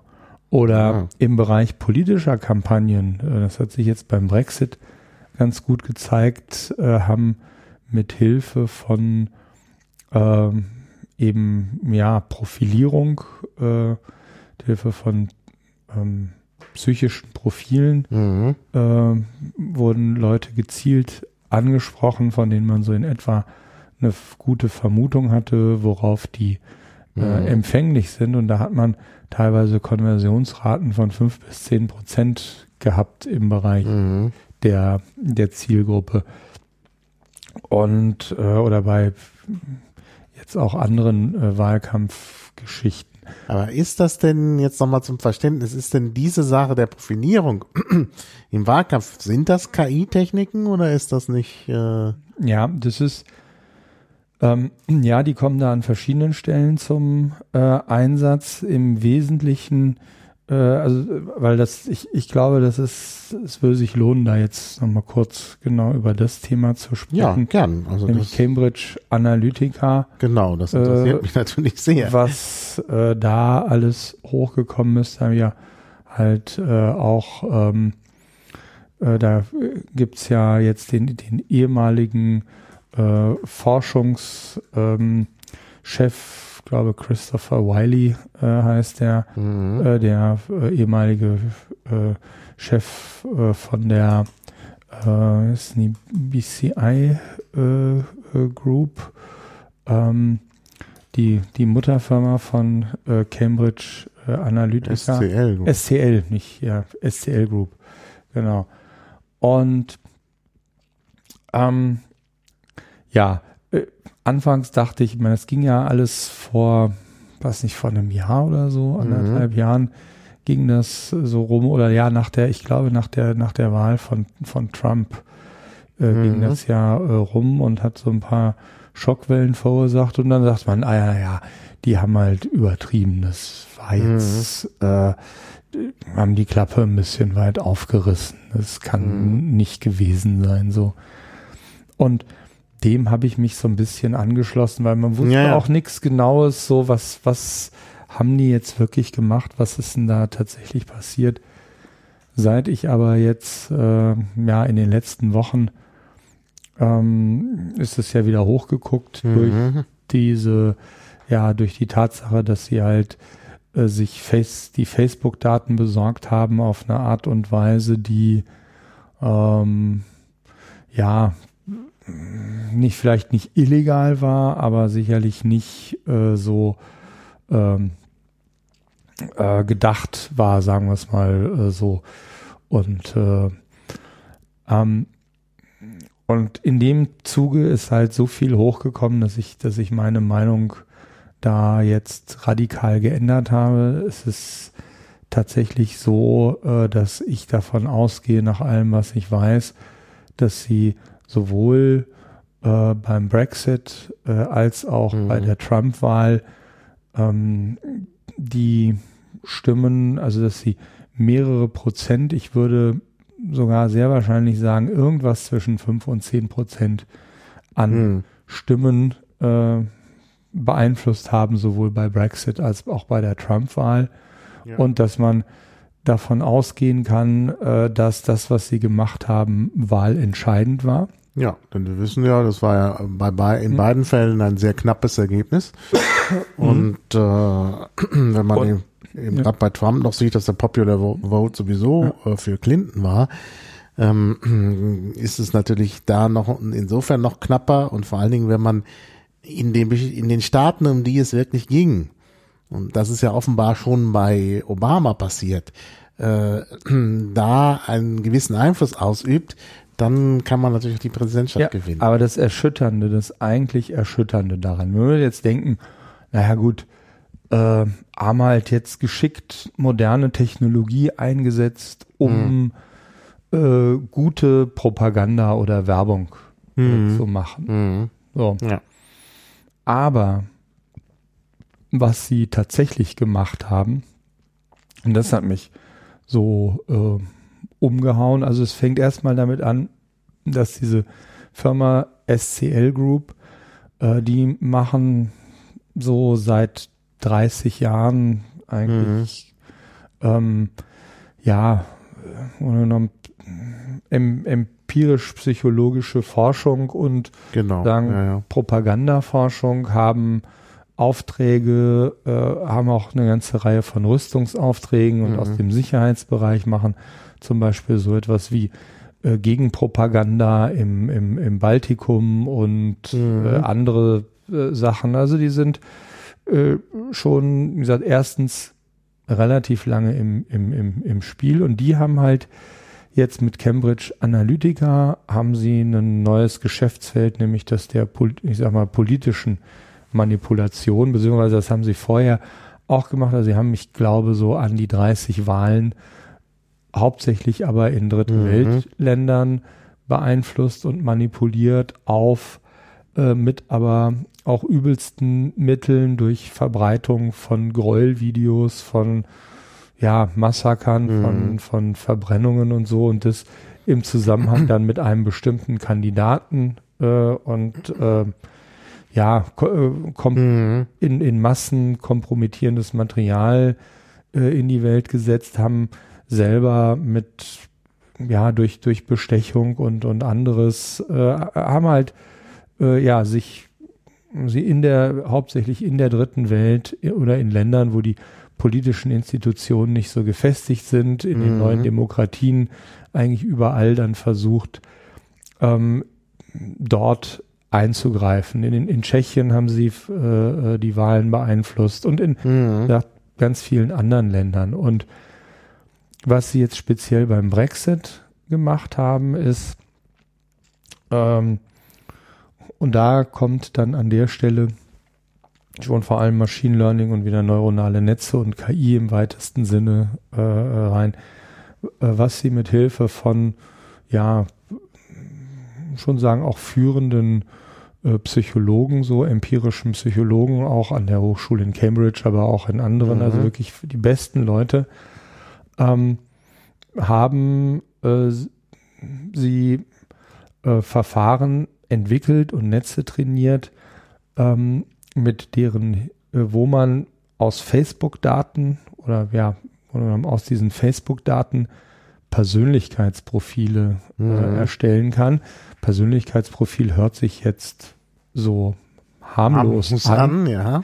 aber äh, das sind halt Persönlichkeitsprofile im Stile der sogenannten Big Five. Das mhm. sind so die, äh, ja, haben, haben sich in den letzten 40 Jahren ähm, äh, rausgestellt, sind so die, die fünf wichtigsten unabhängigen Persönlichkeitseigenschaften. Äh, und äh, da, das ist halt im Gegensatz zur Psychologie, habe ich halt immer für, ähm, für so ein bisschen ja unwissenschaftlich hm. gehalten. Aber da muss man sagen, bei sagen, äh, bei den Big Five, das gehört so zum wissenschaftlichsten, ähm, was die Psychologie zu bieten hat. Und äh, vielleicht, ja, da müssen wir, sonst wird das nicht, nicht verständlich. Mhm. Äh, muss, ich, muss ich da auch nochmal leider äh, ganz, ganz kurz äh, ausholen an der Stelle. Und zwar diese fünf Persönlichkeitseigenschaften, um sie jetzt einfach mal kurz zu benennen, äh, so eine Dimension ist Offenheit. Mhm. Also wie offen bin ich jetzt für Neues, äh, wie sehr akzeptiere ich das oder wie, wie sehr, also wie stur bin ich, äh, mhm. äh, wird man sagen, wenn da jetzt, oder wie sehr le lehne ich Neues ab. Dann äh, die Gewissenhaftigkeit, wo halt auch so etwas wie Ordentlichkeit und Pflichtbewusstsein mit äh drin ist. Ähm, dann äh, weitere Dimension, Intraversion, Extroversion, äh, das heißt, woran man merkt, wenn man extravertiert ist, klar Geselligkeit, aber eigentlich selber an sich merkt man das, macht mir das jetzt Freude, auf andere Menschen zuzugehen. So, also Extrovertierte geht halt gerne auf die Party, äh, geht halt gerne raus und hat halt eher Probleme mit sich allein äh, zu sein, während die introvertierte Person sehr gut mhm. mit sich alleine zu Hause äh, sein kann und sich eher einen Ruck geben muss, um jetzt auszugehen oder auf die Party äh, zu mhm. gehen oder, oder Leute anzusprechen. Dann Verträglichkeit, also wie äh, ja, rücksichtsvoll oder kooperationsbereit oder empathisch bin ich oder wie sehr bin ich jetzt ich zentriert und andere Leute sind mir egal. Und äh, dann noch der sogenannte äh, Neurotizismus oder Neurotizität. Äh, wie ängstlich bin ich, wie labil und verletzlich äh, mhm. bin ich. So. Und diese fünf äh, Eigenschaften äh, normalerweise kann man, also da kann man Tests machen, 100 Fragen, die einem gestellt werden. Und dann hat man äh, in diesen, anhand dieser fünf Dimensionen und äh, auch noch sagen der, der wichtigsten zehn Unterdimensionen kann man halt seine Persönlichkeit, also weiß man, wo man sich ungefähr befindet. Mhm. So, der Punkt ist erstmal, dass diese Sachen, also wie gesagt, jetzt diese Offenheit, Gewissenhaftigkeit, Extroversion, Verträglichkeit und Neurotizismus haben ja erstmal nichts mit Politik äh, mhm. zu tun, sondern das ist sozusagen, wie, wie sind meine, also wie, wie geht es in meinem Inneren vor? Das sind eigentlich mhm. durchaus auch recht persönliche Dinge. Ja. Also die gehen schon, schon tief rein. So. Mhm. Und was sie jetzt gemacht haben äh, im Brexit ist, äh, sie haben äh, Leute identifiziert, äh, wo äh, die einen hohen Wert an Offenheit mhm. und an Neurotizismus aufgewiesen haben. Ah, ja. So. Und von denen weiß man nämlich, weil sie offen sind, dass sie halt offen sind auch für Neues, aber mhm. sind auch eher ängstliche Leute und das sind diejenigen, die mit ähm, alarmierenden Fake News, mhm. äh, die dafür am empfänglichsten mhm. äh, sind.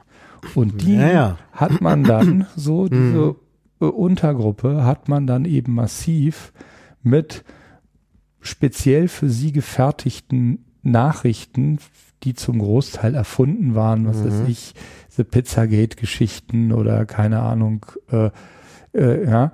Und ähm, das finde ich ist sozusagen ein, ein, ein Punkt. Ich meine, das sind, das waren etwa, glaube ich, rund sieben Millionen Personen jetzt beim, mhm. in England beim Brexit, die sie mhm. gezielt angesprochen haben. Also jetzt nicht nur äh, Fake News geschehen, sondern es gibt da auch noch andere äh, Kombinationen. Mhm. mhm. Und äh, so haben sie ja die Leute mit Lügen Grunde genommen mit erfundenen äh, Informationen manipuliert und zwar zielgenau, aber diejenigen, von denen sie wussten äh, oder wo die Wahrscheinlichkeit sehr hoch waren, äh, dass sie es auch schlucken werden. So. Mhm.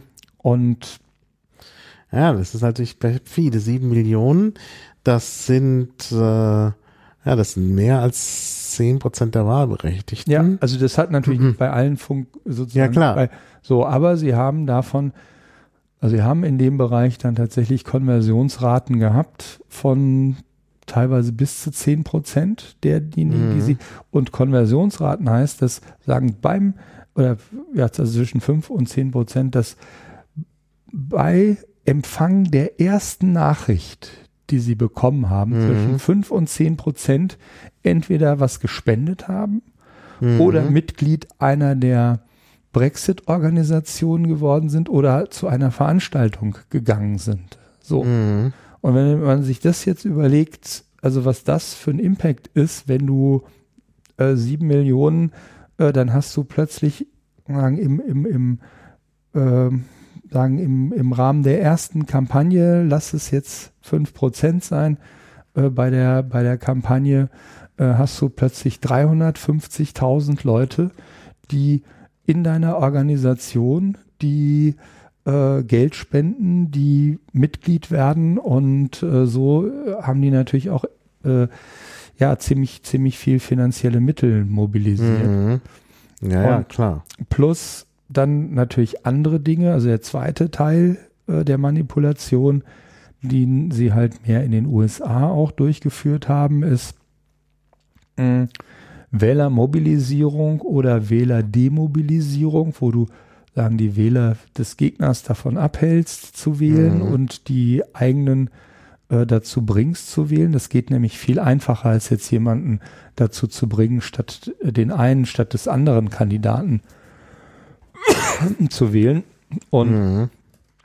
das tut man dann wiederum ähm, dadurch, dass man Geschichten über den Kandidaten Mhm. produziert, die man äh, aber spezifisch für ähm, an, anhand äh, jetzt auch wieder der, der Persönlichkeitsstruktur plus anderer Informationen. Also wenn man jetzt weiß, okay, äh, also anhand jetzt, wie gesagt, Neurotizismus oder gewi- wenn jetzt du jetzt jemanden hast, der jetzt sehr gewissenhaft und Mhm. sehr ordentlich ist, Mhm. äh, dann äh, fertigst du speziell für ihn große Mengen an Informationen, die ähm, über Geschichten wie jetzt unordentlich oder faul oder Mhm.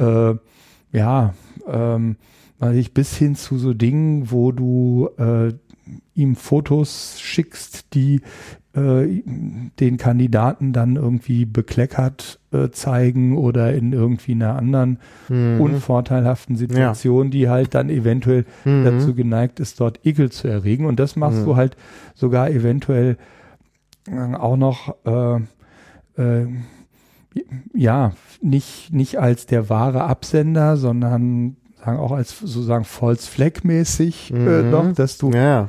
Äh, positive Dinge eigentlich schreibst, äh, aber die halt so formuliert sind, dass sie unterbewusst Aversion erwecken oder dass du Ja. den Leuten, äh, von denen du weißt, dass sie eher, äh, ja, ähm, eher so ein bisschen konservativer sind, aber trotzdem noch auf der, auf der Mhm. linken äh, Seite, denen, den äh, schickst du dann gezielt Informationen wie ähm, dann ähm, ja über irgendwelche Boshaftigkeiten, die der Kandidat dann über reiche oder pflichtbewusste Mhm. Leute ge gesagt hat. Und so äh, mit, mit den Mitteln erzeugst du jetzt nicht nur in unterschiedlichen Persönlichkeiten unterschiedliche Bilder vom se- selben Kandidaten, sondern machst es auch noch nicht mit sachlichen Aussagen, sondern äh, indem du ganz unterbewusst mit, mit Bildern, mit Worten arbeitest und das Ganze ist halt auch noch äh, psychometrisch unterstützt und durch AB-Testing, bevor du das massenweise rausschickst, probierst du das immer auf kleineren Segmenten äh, aus und guckst, wie es wirkt und verbesserst dann darüber Mhm. sagen auch noch die, die Giftigkeit deiner äh, Informationen. Und ja, das haben die gesagt, mit Hilfe von ja, äh, teilweise den weltbesten Psychologen, äh, gewaltigen Datenmengen, aber nicht nur von Facebook, sondern auch, äh, das ist noch überhaupt gar nicht raus, welche Daten sie da äh, genutzt haben. Einer der äh, Gesellschafter dort, dem gehört auch eine Versicherung. Da Mhm. ist halt unklar, ob der nicht auch die Daten der Versicherten zum Beispiel genutzt äh, hat äh, oder äh, dann natürlich, es gibt so viele Daten draußen, Marketingdaten und, und, und. Äh, und was man sagen kann ist, man weiß, dass diese Cambridge Analytica-Leute ähm, vor nichts zurückgeschreckt. Also die hatten keinerlei Skrupel, äh, Mhm.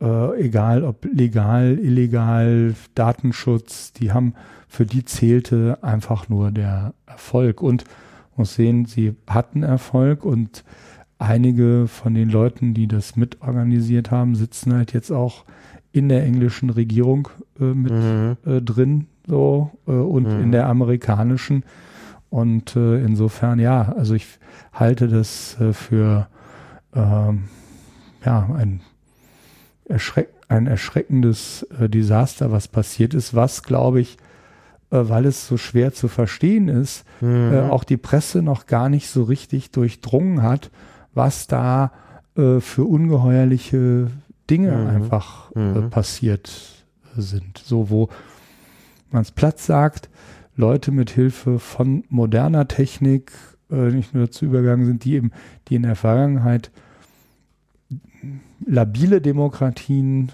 äh, Mhm. angegriffen haben, mittlerweile so äh, ja unverschämt und aber auch so gut geworden sind, dass sie äh, eben mit ihren Methoden mittlerweile ganz offen äh, eigentlich ge- in, in gefestigten westlichen Demokratien äh, so äh, ihre, ja, sagen, mh, Waffen, Psychowaffen, wenn du so Mhm. willst. Das sind, Mhm. das sind, kann man nicht anders sagen, das sind Psychowaffen, äh, die äh, dort in den letzten 30 Jahren entwickelt worden sind und die Mhm. jetzt zum Einsatz gekommen sind, erstmals Mhm. großflächig.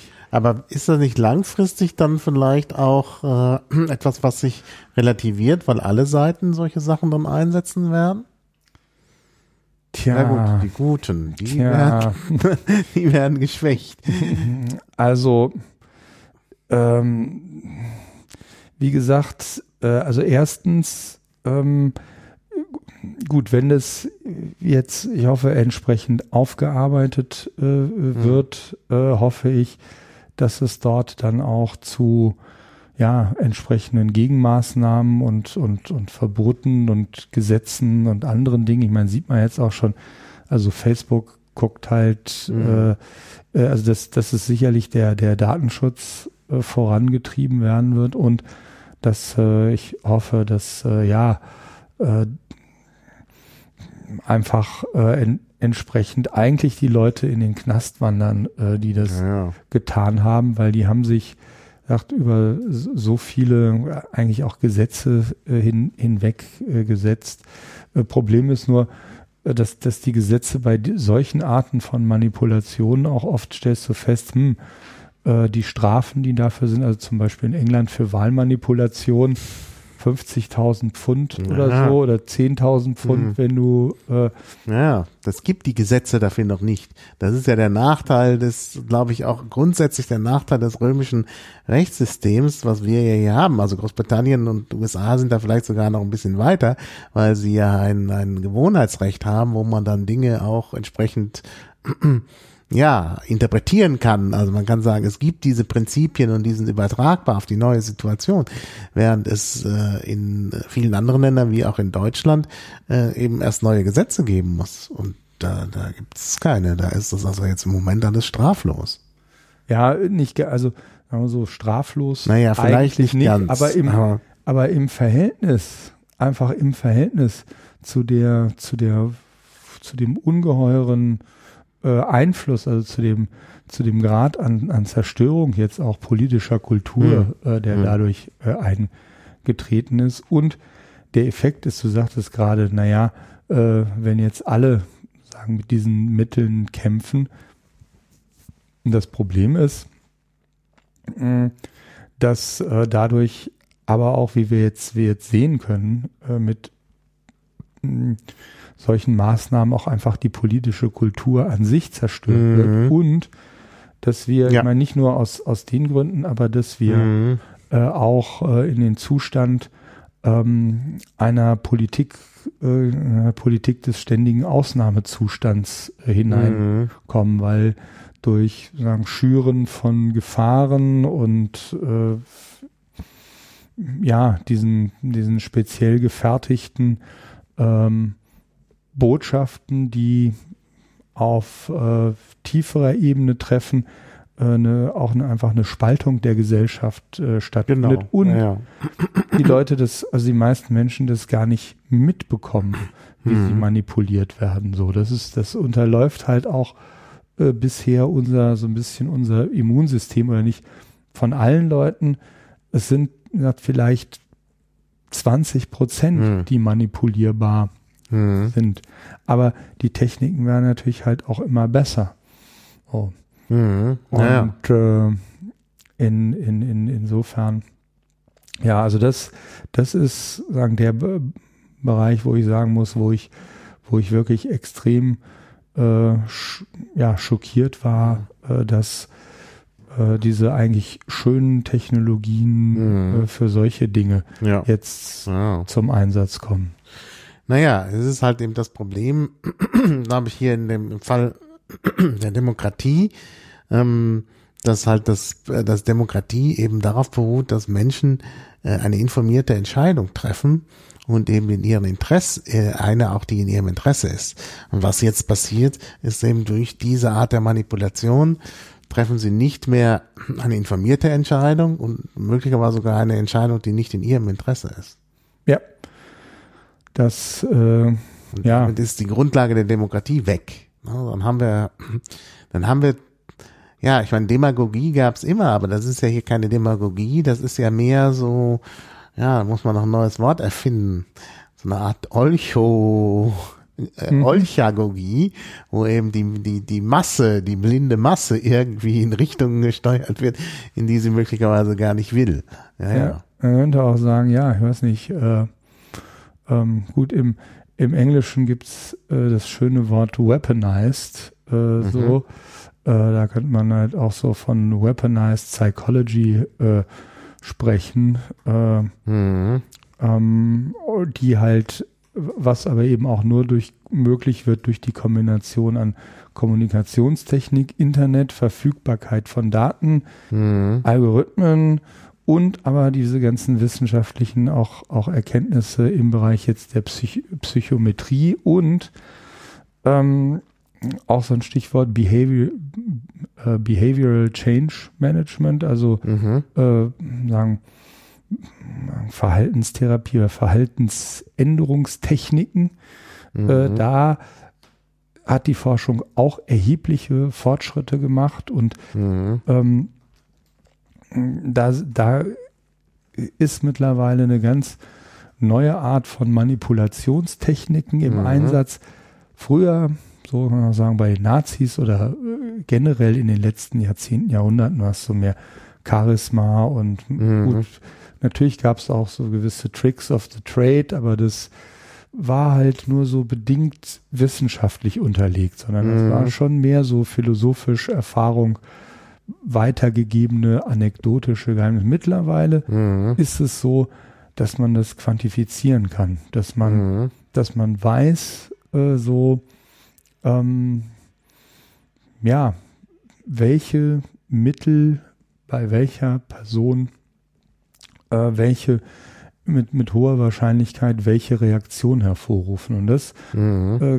äh, kann man halt dann ausnutzen durch zum Positiven, so, aber auch äh, um ja eben solche Dinge zu machen, äh, wie äh, die Wahrscheinlichkeiten, dass Trump gewählt wird oder Ja. dass äh, der Brexit passiert, Genau, äh, ja. so zu Mhm. kippen. Ja, und das ist natürlich in der Tat beunruhigend. Ja. Ja. Ja, also das ist schon, äh, schon sehr schwierig. Also gut, das ist jetzt negative Aspekte, die man natürlich auf jeden Fall beachten muss. Also gerade diesen Bereich der, der, der Manipulation. Ähm,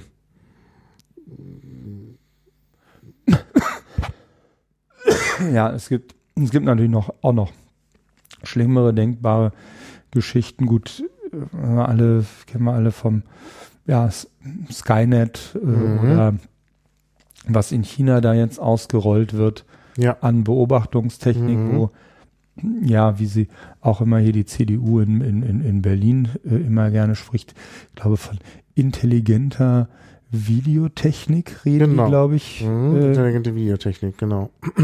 Die soll halt, da soll halt durch Überwachung soll Verhaltens, sollen Verhaltensvorhersagen gemacht werden. Und dann äh, wird einem das als Datenschutz verkauft, was es natürlich nicht ist, das ist naheliegend.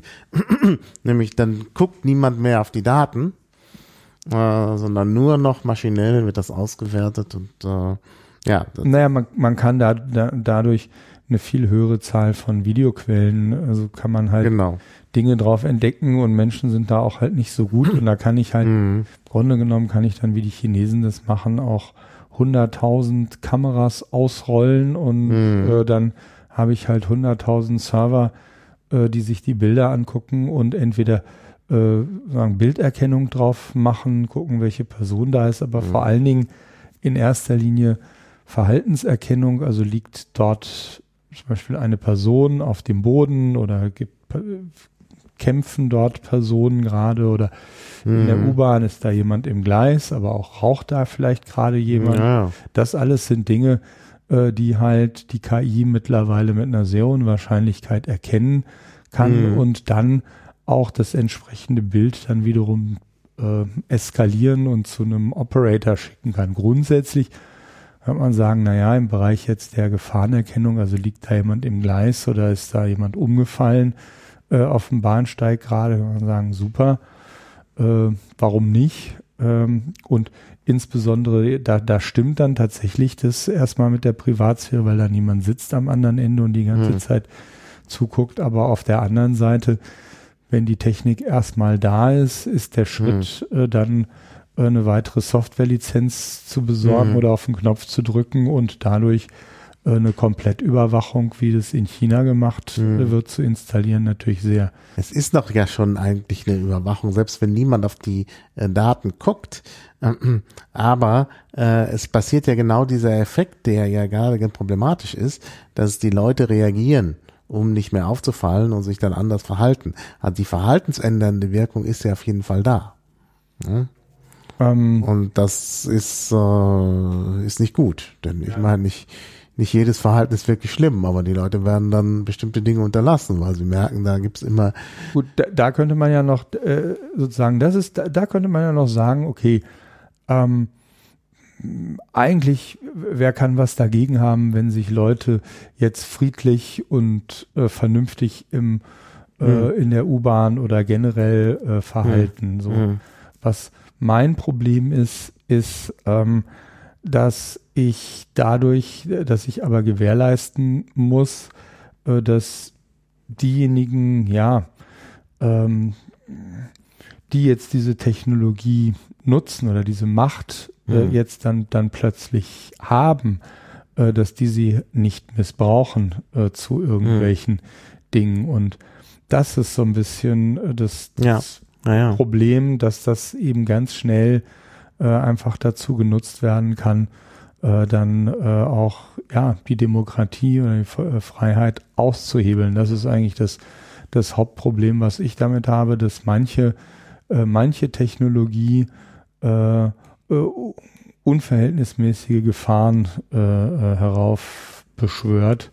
Mhm. Und ähm, ja, ja, man einfach nicht will, dass sie jetzt großflächig zur Verfügung stehen oder eingesetzt mhm. äh, werden. Gut, wobei das jetzt noch in der in der Spannbreite dessen, was auf uns zukommt, alles noch äh, eher harmlos mir erscheint. Ja, ja.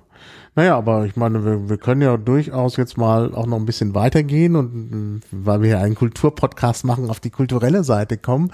Denn in der Literatur und insbesondere in Filmen und Serien wird ja oft auch äh, äh, vor den Gefahren der KI gewarnt und da gibt es ja nun auch sehr, sehr viele äh, Filme und äh, äh, wie gesagt jetzt auch Serien, die sich damit auseinandersetzen, wo man dann erstmal sieht, was vielleicht alles noch auf uns zukommt, wenn es dann eine stärkere äh, KI gibt und äh, die Maschinen denken. Du hast ja schon Skynet genannt.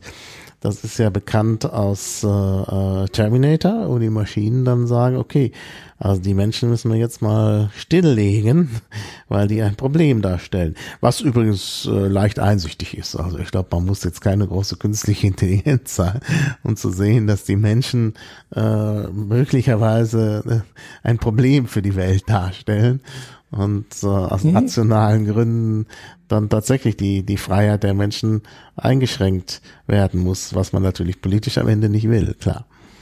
Ja, es gibt da einen äh, sagen, riesigen Baum an Möglichkeiten, äh, was denn passiert jetzt mit so einer allgemeinen, also wenn, wenn wir eine allgemeine künstliche Intelligenz oder eine allgemeine Superintelligenz äh, haben und sehr viel davon ist äh, ja auch in der frühen durchaus teilweise Mythologie äh, auch mhm. aufgenommen worden. Da ja. ging das ja so sagen äh, los, auch Thema. Ich meine, ich hatte das ja in meinem äh, in meinem Vortrag da. genau, den habe ich auch schon verlinkt. Äh, äh, also so habe ich habe ich ja ähm, mich ja da eine ganze Menge Filme äh, auch durchgegangen, beziehungsweise auch so Thema, ja, äh, Talos als erster Roboter.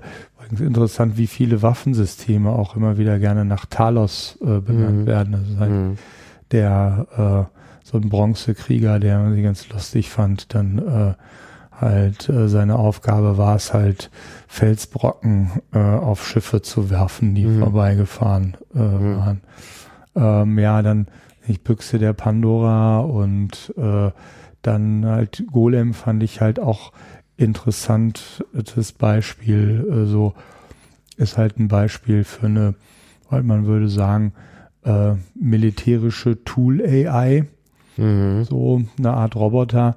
Ein bisschen stumpfsinnig, äh, weil der Golem halt, also ich rede jetzt vom Golem von, von Prag äh, speziell, mhm eben immer genau das getan hat, was man ihm gesagt hat.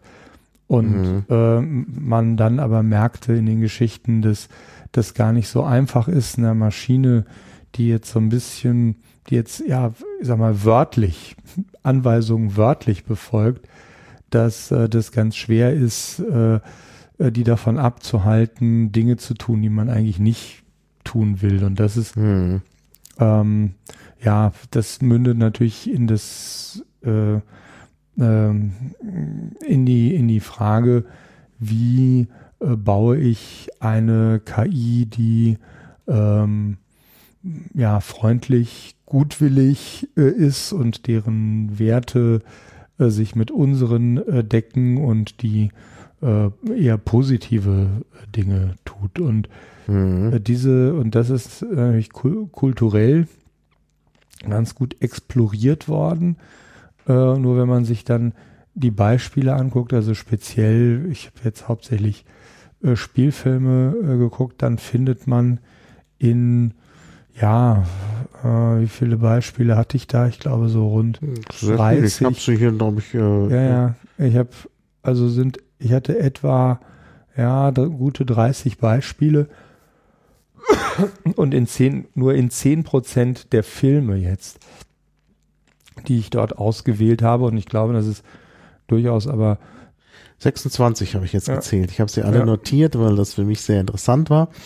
Mhm. Äh, und äh, ja. Ja, und ich glaube, nur in wirklich zwei oder drei Filmen ähm, kann man sagen, äh, waren die künstlichen Intelligenzen irgendwie sympathisch oder äh, ja, freundlich. So mhm. Star Wars mit R2D2 und äh, ja, jetzt noch diesem anderen neuen Ro Roboter da. Das war so eines der wenigen äh, Beispiele. Ähm, aber ansonsten. Star Trek mit Data. Ja, und Star Trek Data, ja, genau. Äh, das, das stimmt, das ist eine Serie, ja. Äh, hatte ich, äh, aber ich glaube, den hatte ich jetzt gar nicht in meiner Aufzählung. Äh, mhm. Äh, aus verschiedenen Gründen, weil es eher eine Serie ist und die, die, also die, die Filme zählen jetzt nicht so richtig als eigenständig, also die sind, äh, ja, äh, letztlich basieren die auf, auf der Serie, deswegen. Und hätte ich noch Serien mit reingenommen, hm. wäre es halt äh, noch länger gewesen. Ja. Aber ansonsten, wenn man sich das anguckt, noch von angefangen, gut, das war jetzt nicht der erste, aber jetzt so Gord, äh, so aus der Tag, an dem die Erde stillstand, mhm. äh, ist schon eher noch, ich meine, gut, das ist jetzt ein außerirdischer Roboter, aber äh, auf jeden Fall auch bedrohlich, mal sehr mächtig. Da könnte man jetzt nicht sagen, der ist jetzt böse, aber der war ja auch kurz davor, die Menschheit auf jeden Fall mhm. auszulöschen. Mhm. Dann gut, Robbie the Robot, muss ich sagen, schon eher positiv, aber dann gleich mit 2001 äh, mhm. so hell äh, natürlich nicht so gut, ist ja. äh, oder Colossus, äh, der dann äh, ja im Prinzip ähm, die Menschheit durch atomare Erpressung äh, mhm. auf seine mhm. Seite äh, oder ja unterjocht hat, äh, wenn man so will, und auch nicht davor zurückgeschreckt ist, äh, Atomwaffen einzusetzen, um ja. Menschen äh, gefügig zu machen. Mhm. Dann Westworld äh, so, wobei interessanterweise bei Westworld ja, das, bei ist, dem, das ist schon da. Bei dem Film eher, äh, und das ist auch wieder ja, ja. ein Muster, was sich öfter wiederfindet, wie auch bei, bei Blade Runner. Bei Blade Runner ist es auch so, das ist dass, sehr ambivalent. Dass die Menschen im Grunde genommen die Bösen sind mhm. und die Roboter mehr oder weniger äh, die Opfer oder äh, auf eine Art und Weise menschlicher dargestellt genau. äh, werden, während genau. die Menschen eher von ihrer schlechtesten Seite und mhm. dass dann aber quasi deswegen die Roboter dann aufbegehren mhm. und äh, ja, im Fall von Westworld dann mhm. der Roboteraufstand stattfindet mhm. äh, und beim Blade Runner, naja, äh, ja doch, sie im Prinzip auch rebellieren, die mhm. Roboter, mhm. allerdings dann äh, zu Tode gejagt mhm. werden. Wobei im Buch, im Gegensatz zum Film, ähm, also im Film habe ich bisher nur den ersten Teil gesehen, den allerdings mehrmals. Also äh, mhm. der zweite, der, also die, die, die, der, das, das, mhm. die neue, das der neue Film, den, den kenne ich noch nicht, den neuen Film. Aber äh, ich habe das Buch gelesen. Also das Buch, das ist ja eigentlich nur eine relativ kurze Geschichte ähm, von Philip K. Dick. Und da ist es ja auf verschiedenen Ebenen ist da ja alles offen. Also ja. erstmal geht es da nicht nur darum, wer jetzt die Guten und die mhm. Schlechten sind. Wir wissen ja am Ende nicht mal, ob die Hauptperson überhaupt Mensch ist. Mhm. No, das ist ja dann äh, der grundsätzliche Zweifel, den Decker am Ende hat und der ja nicht gelöst wird. Also das ist offensichtlich dann nicht mehr zu sagen, wer Mensch ist und wer Roboter. Und dann ist natürlich auch nicht mehr so ganz klar, wer gut ist und wer schlecht. Also ich meine, das ist ja, das ist eigentlich das, äh, das Faszinierende an dem Buch, mhm. dass je weiter man, oder der Kurzgeschichte, je weiter man fortschreitet, umso mehr wird eingerissen an, äh, an Sicherheiten, die man noch so hat als Leser. Aber das ist schon, äh, schon ziemlich gut gemacht. Mhm. Ja, und das ist natürlich dann im Film, wie gesagt, ich kenne den zweiten Teil nicht, nicht so richtig äh, gut umzusetzen. Weil beim Film ja, halt, da, da wird auch im, äh, stimmt im Buch sind halt auch viel mehr so die Gedanken, äh, mhm. hier so mehr so der innere Monolog. Genau. Äh, genau. Da auch mhm. natürlich dort. Mhm. Und why, why do, genau, why do Androids, mhm. oder do Androids ja. dream of electric sheep? Genau. Das, ja. äh, mhm. glaube ich. Ja. Das ja, elektrische Schaf tritt ja mhm. auf. Also da weiß man eben auch nicht, ob das Und, nicht, ja. Und äh, ja, so gibt's natürlich ganz, so ganz, ganz viele interessante ähm, Mhm. Geschichten oder Fragen, die halt aufgegriffen worden sind. In, interessant fand ich auch ähm, beim, bei Alien oder Mhm. Aliens dann und Mhm. gibt es ja auch eine KI, die immer wieder eine Rolle spielt. Und im ersten Mhm. Film dieser Officer Ash, der so ein Mhm. äh, Androide ist, wo Ja, ja. der dann halt auf Anweisung der Firma handelt. Eigentlich auch so ein Mhm. bisschen Motiv wie bei 2001, wo Mhm.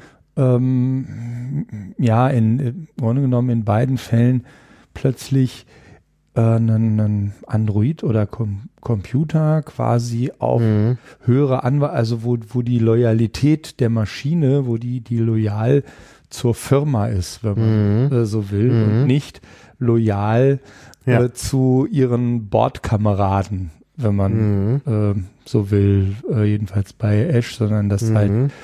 Einfach, ja, andere Loyalitätslinien da sind oder Mhm. dass auch die Gefahr da ist, äh, dass die ähm, Mhm. Maschine dann eben im Zweifelsfall ja nicht gegen die Firma rebelliert oder sich nicht auf die Mhm. Seite der Kollegen äh, äh, schlägt, so Mhm. was dann sagen und sagen, ja, von wegen irgendwie hier Kollege Roboter äh, und so streikt nicht mit, sondern Mhm. äh, ja, hilft dann stattdessen noch ähm, Ja, genau. mh, Dinge zu tun, Mhm. ohne Rücksicht auf Verluste Genau. im Fall von, Genau. von, von Alien. Das kommt übrigens ja auch bei, bei Blade Runner vor, in der Geschichte, die, die, die davon, diese, diese Frau, mit der sich Decker ja eines, Rebecca oder wie sie heißt, die ist ja auch im Auftrag der Firma Mhm. unterwegs, um ihn eben abzuhalten, ja, auch von bestimmten Dingen. Also das ist schon sehr, sehr interessant an der Stelle. Äh, ich habe neulich eine neue Serie gesehen, ich weiß nicht, ob du die kennst, Altered Carbon. Ähm, die Serie kenne ich äh, nicht. Ich habe äh, allerdings das Buch gelesen, Ah. das dem zu, äh, glaube ich, der Serie zugrunde liegt. Das dass ein, es da ein Buch gibt. Das muss ja, ich ja, mal das lesen. ist, äh, äh, also ich, ich denke mal, weil der, weil der Name, also es, im, im Buch geht es jedenfalls äh, darum, äh, das ist im Prinzip eine Kriminalgeschichte, äh, ja. Mhm, das ist ein Buch von Richard Morgan. Also ich habe wieder was gelernt. Ja, Ja. es ist gut, dass ich Podcasts ab und an. dann lernt man dann noch was. Ähm, ja, ich weiß nicht, wie das im Buch, ob das auch im Buch ist, das, das, das äh, KI-Hotel. ja, ja, Also das ist so großartig. Also Ja. da muss ich wirklich sagen, im Film, das ist auch filmisch wirklich gut umgesetzt. Das ist an der Stelle, wo, naja, er, er geht ja dann in ein KI-Hotel und es, ist, ähm, es wird dann so gesagt, naja, KI-Hotels sind jetzt ein bisschen aus der Mode gekommen. Das macht man nicht mehr so. Und dann habe ich mich gleich schon gefragt, naja, warum macht er das? Und es, es war mir sofort klar, was er vorhat. Und ich will jetzt nicht spoilern. Und genau das ist, ist eingetreten dann. Und ich war, das ist immer schön. Also ich mag es immer, wenn man irgendwelche Sachen errät, die dann wirklich eintreten. Und das fand ich sehr, sehr gut an der Stelle. Also gut, das Buch muss ich dann vielleicht auch noch lesen. Also ich fand das wirklich äh, ja in vielfacher Weise sehr anregend, weil da wirklich sehr viele Ideen äh, Ja. kamen, die ich sehr, sehr gut fand. Ja, nee, und gut, da ist, muss ich sagen, das, das KI-Hotel ist äh, aber auch dann, sagen, das gehört eher zu den, äh, ist eine sehr sympathische KI. Ja, ist eine sehr muss- sympathische muss man, KI, muss äh, man sagen. sagen. Also, Genau. dem, wie gesagt, ich habe, also die, die Serie, aber es äh, stimmt, ich hatte, ja, muss ich mir vielleicht auch mal Solltest du sehen, weil die auch so eine eigenartige Ästhetik hat und so. Die ist, äh, also das ist, sieht alles anders aus als das, was man vorher gesehen hat.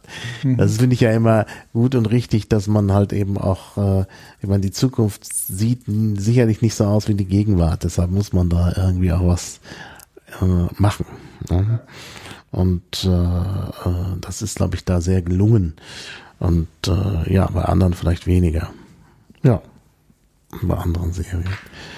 Ja, gut, äh, also du bist ja jetzt nicht auf, Se- auf Serien eingegangen. Gibt es denn da noch Serien? Also bist, bist du auf Filme eingegangen?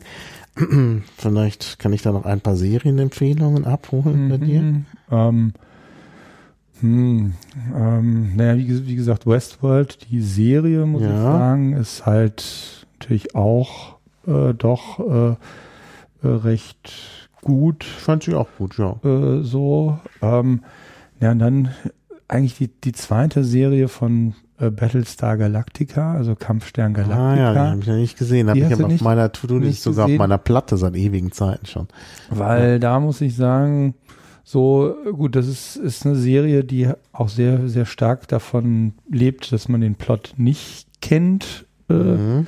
so, das heißt, es ist nichts, was man sich so gerne unbedingt ein zweites Mal anguckt, aber da muss ich sagen, das war äh, ja, äh, man, ja, die Zylonen in dem Fall sind ja da, äh, mhm. äh, sind ja, ja, künstliche Lebewesen, Roboter, KIs, die rebelliert haben. Ähm, ja, ja, also wie gesagt, ich habe es auf meiner To-Do-Liste und werde mir das dann äh, anschauen. Äh, ich glaube, das ist sogar bei den üblichen Angeboten dabei, ja, ja, äh, Amazon Prime und so. Ja. Dann braucht man gar nicht auf das dunkle Internet zurückgreifen. Hm? Ja, ja.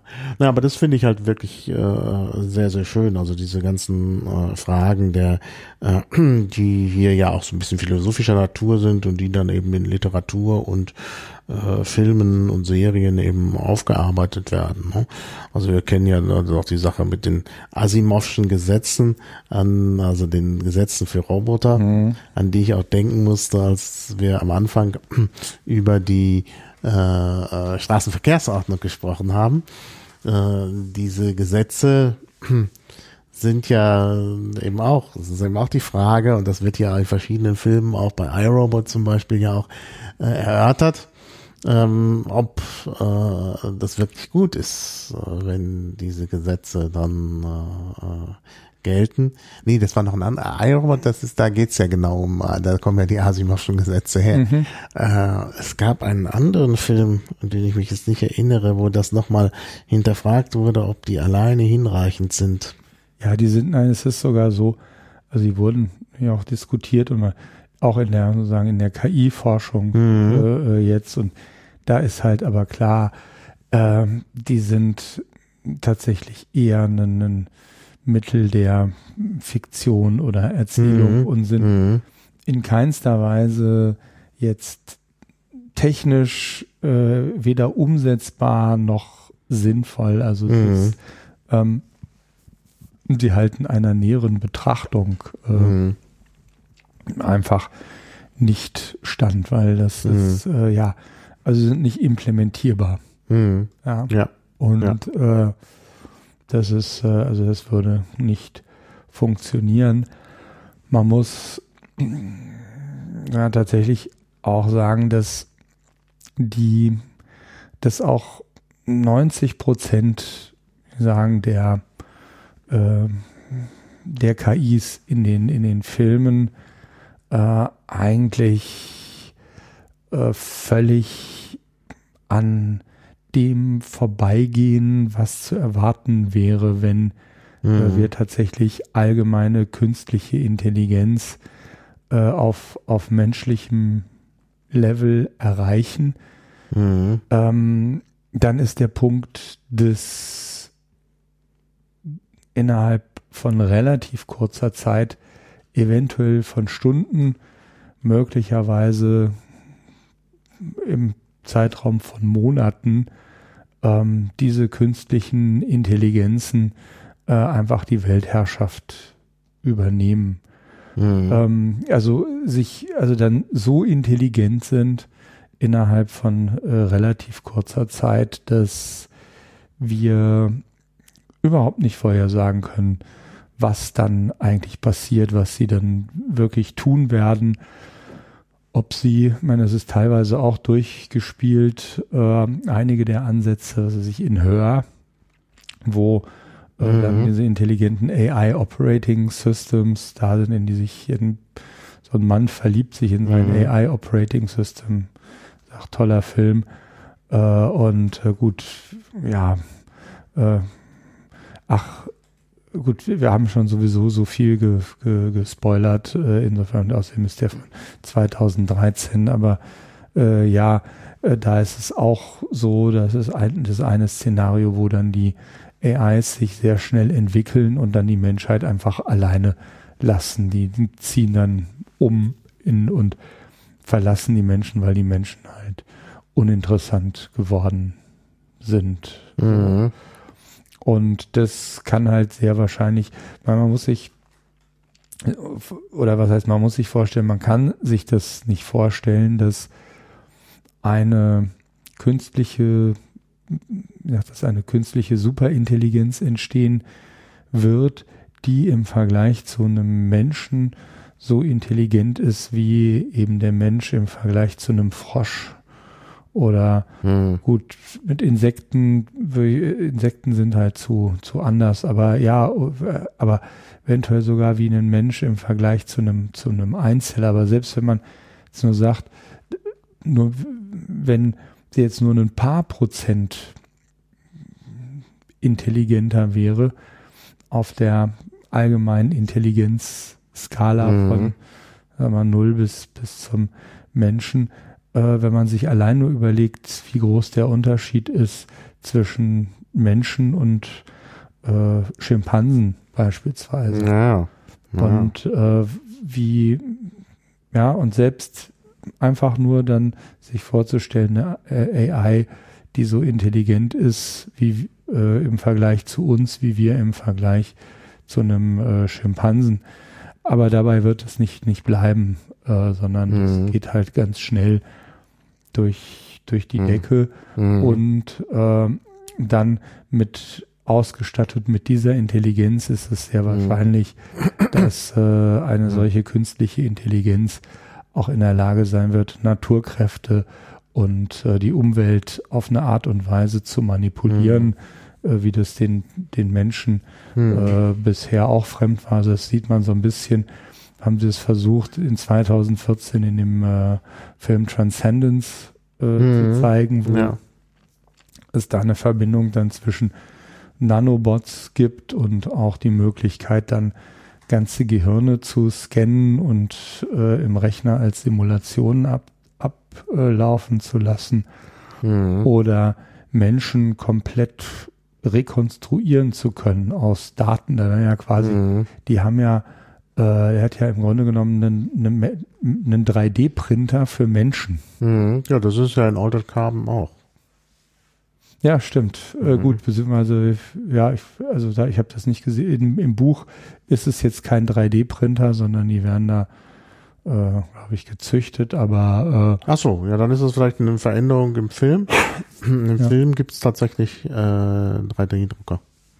Ja, und gut, und die gab es halt, die hat auch schon in, in den Transcendence. Mhm. Und früher, vor, also wenn man mich vor fünf oder zehn Jahren gefragt hätte, ja, ja, alles, äh, sagt, Science Fiction und auch nicht besonders jetzt gute Science Fiction, sondern naja, ähm, Punkt ist, äh, dass jetzt ganz viele von den Dingen tatsächlich in äh, den nächsten Jahren und Jahrzehnten ähm, dass, dass die Wahrscheinlichkeit sehr groß ist, dass wir sie mhm. haben werden. Es wird mhm. manches, ich meine, es gibt ja diese, diese Kurve, dass gut, erst der große Hype, so, dann äh, ähm, verlangsamt sich erstmal die Entwicklung, mhm. dann, dann gibt es so ein vielleicht teilweise auch einen Plateau-Effekt oder so, wo man dann genau. erstmal nicht ja. weiter mhm. äh, kommt, aber äh, bislang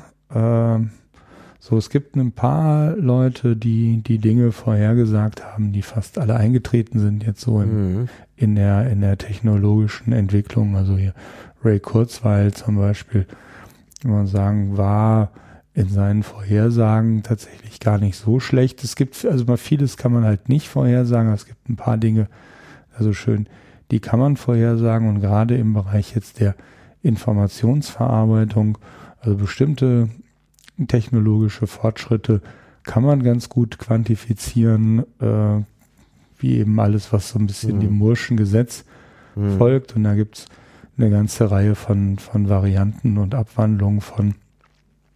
Und am Ende, ja, ähm, ich, ich glaube schon, dass wir, äh, also dass, dass, dass es möglich ist, dass äh, wir auf eine Singularität zusteuern, in dem Sinne, dass äh, sich dann Dinge auf eine Art und Weise ändern werden ab einem bestimmten Punkt, und da spielt eben auch künstliche Intelligenz mit rein, dass wir gar keine Vorhersagen machen können, was dann passieren äh, wird. Mhm. Dass dann tatsächlich äh, ja die, die Grundpfeiler oder Grundwahrheiten mhm. bisher von menschlicher Existenz mhm. wie Leben und Tod, wie mhm. Realität, äh, mhm. so all das mhm. wird plötzlich in Frage äh, gestellt mhm. werden auf eine, mhm.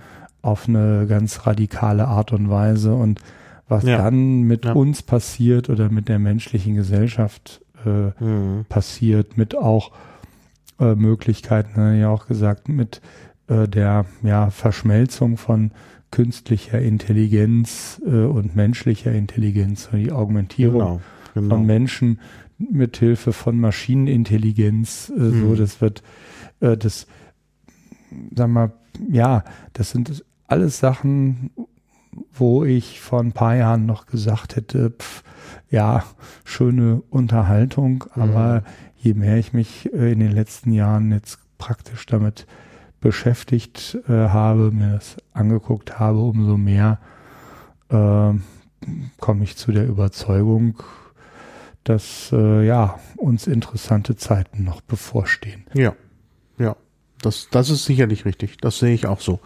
Und äh, ist eigentlich ein schönes Schlusswort. ja, es gibt zwar noch viel, ich habe hier sogar noch einiges auf meiner Liste, aber wir können ja tatsächlich hier mal aufhören.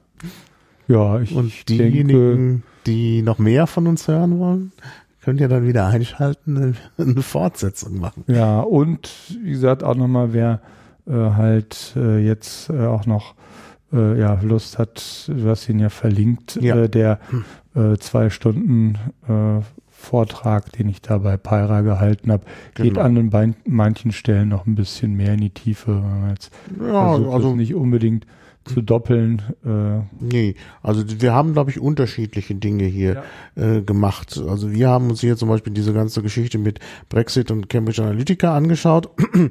Die, das war jetzt in deinem Vortrag nur kurz erwähnt. Und äh, in, im Vortrag gibt's halt noch so, was habe ich hier noch? Ähm, äh, da hast du auch noch ein bisschen über die gesellschaftlichen Folgen und wie man sich jetzt, was man jetzt tun kann am Ende äh, äh, um mit den gesellschaftlichen Folgen zurechtzukommen und so. Also da gab's, gibt's noch andere spannende Aspekte, die man sich anschauen kann. Von daher ergänzt sich das super. Ja. No, also wir verweisen nochmal auf den Vortrag.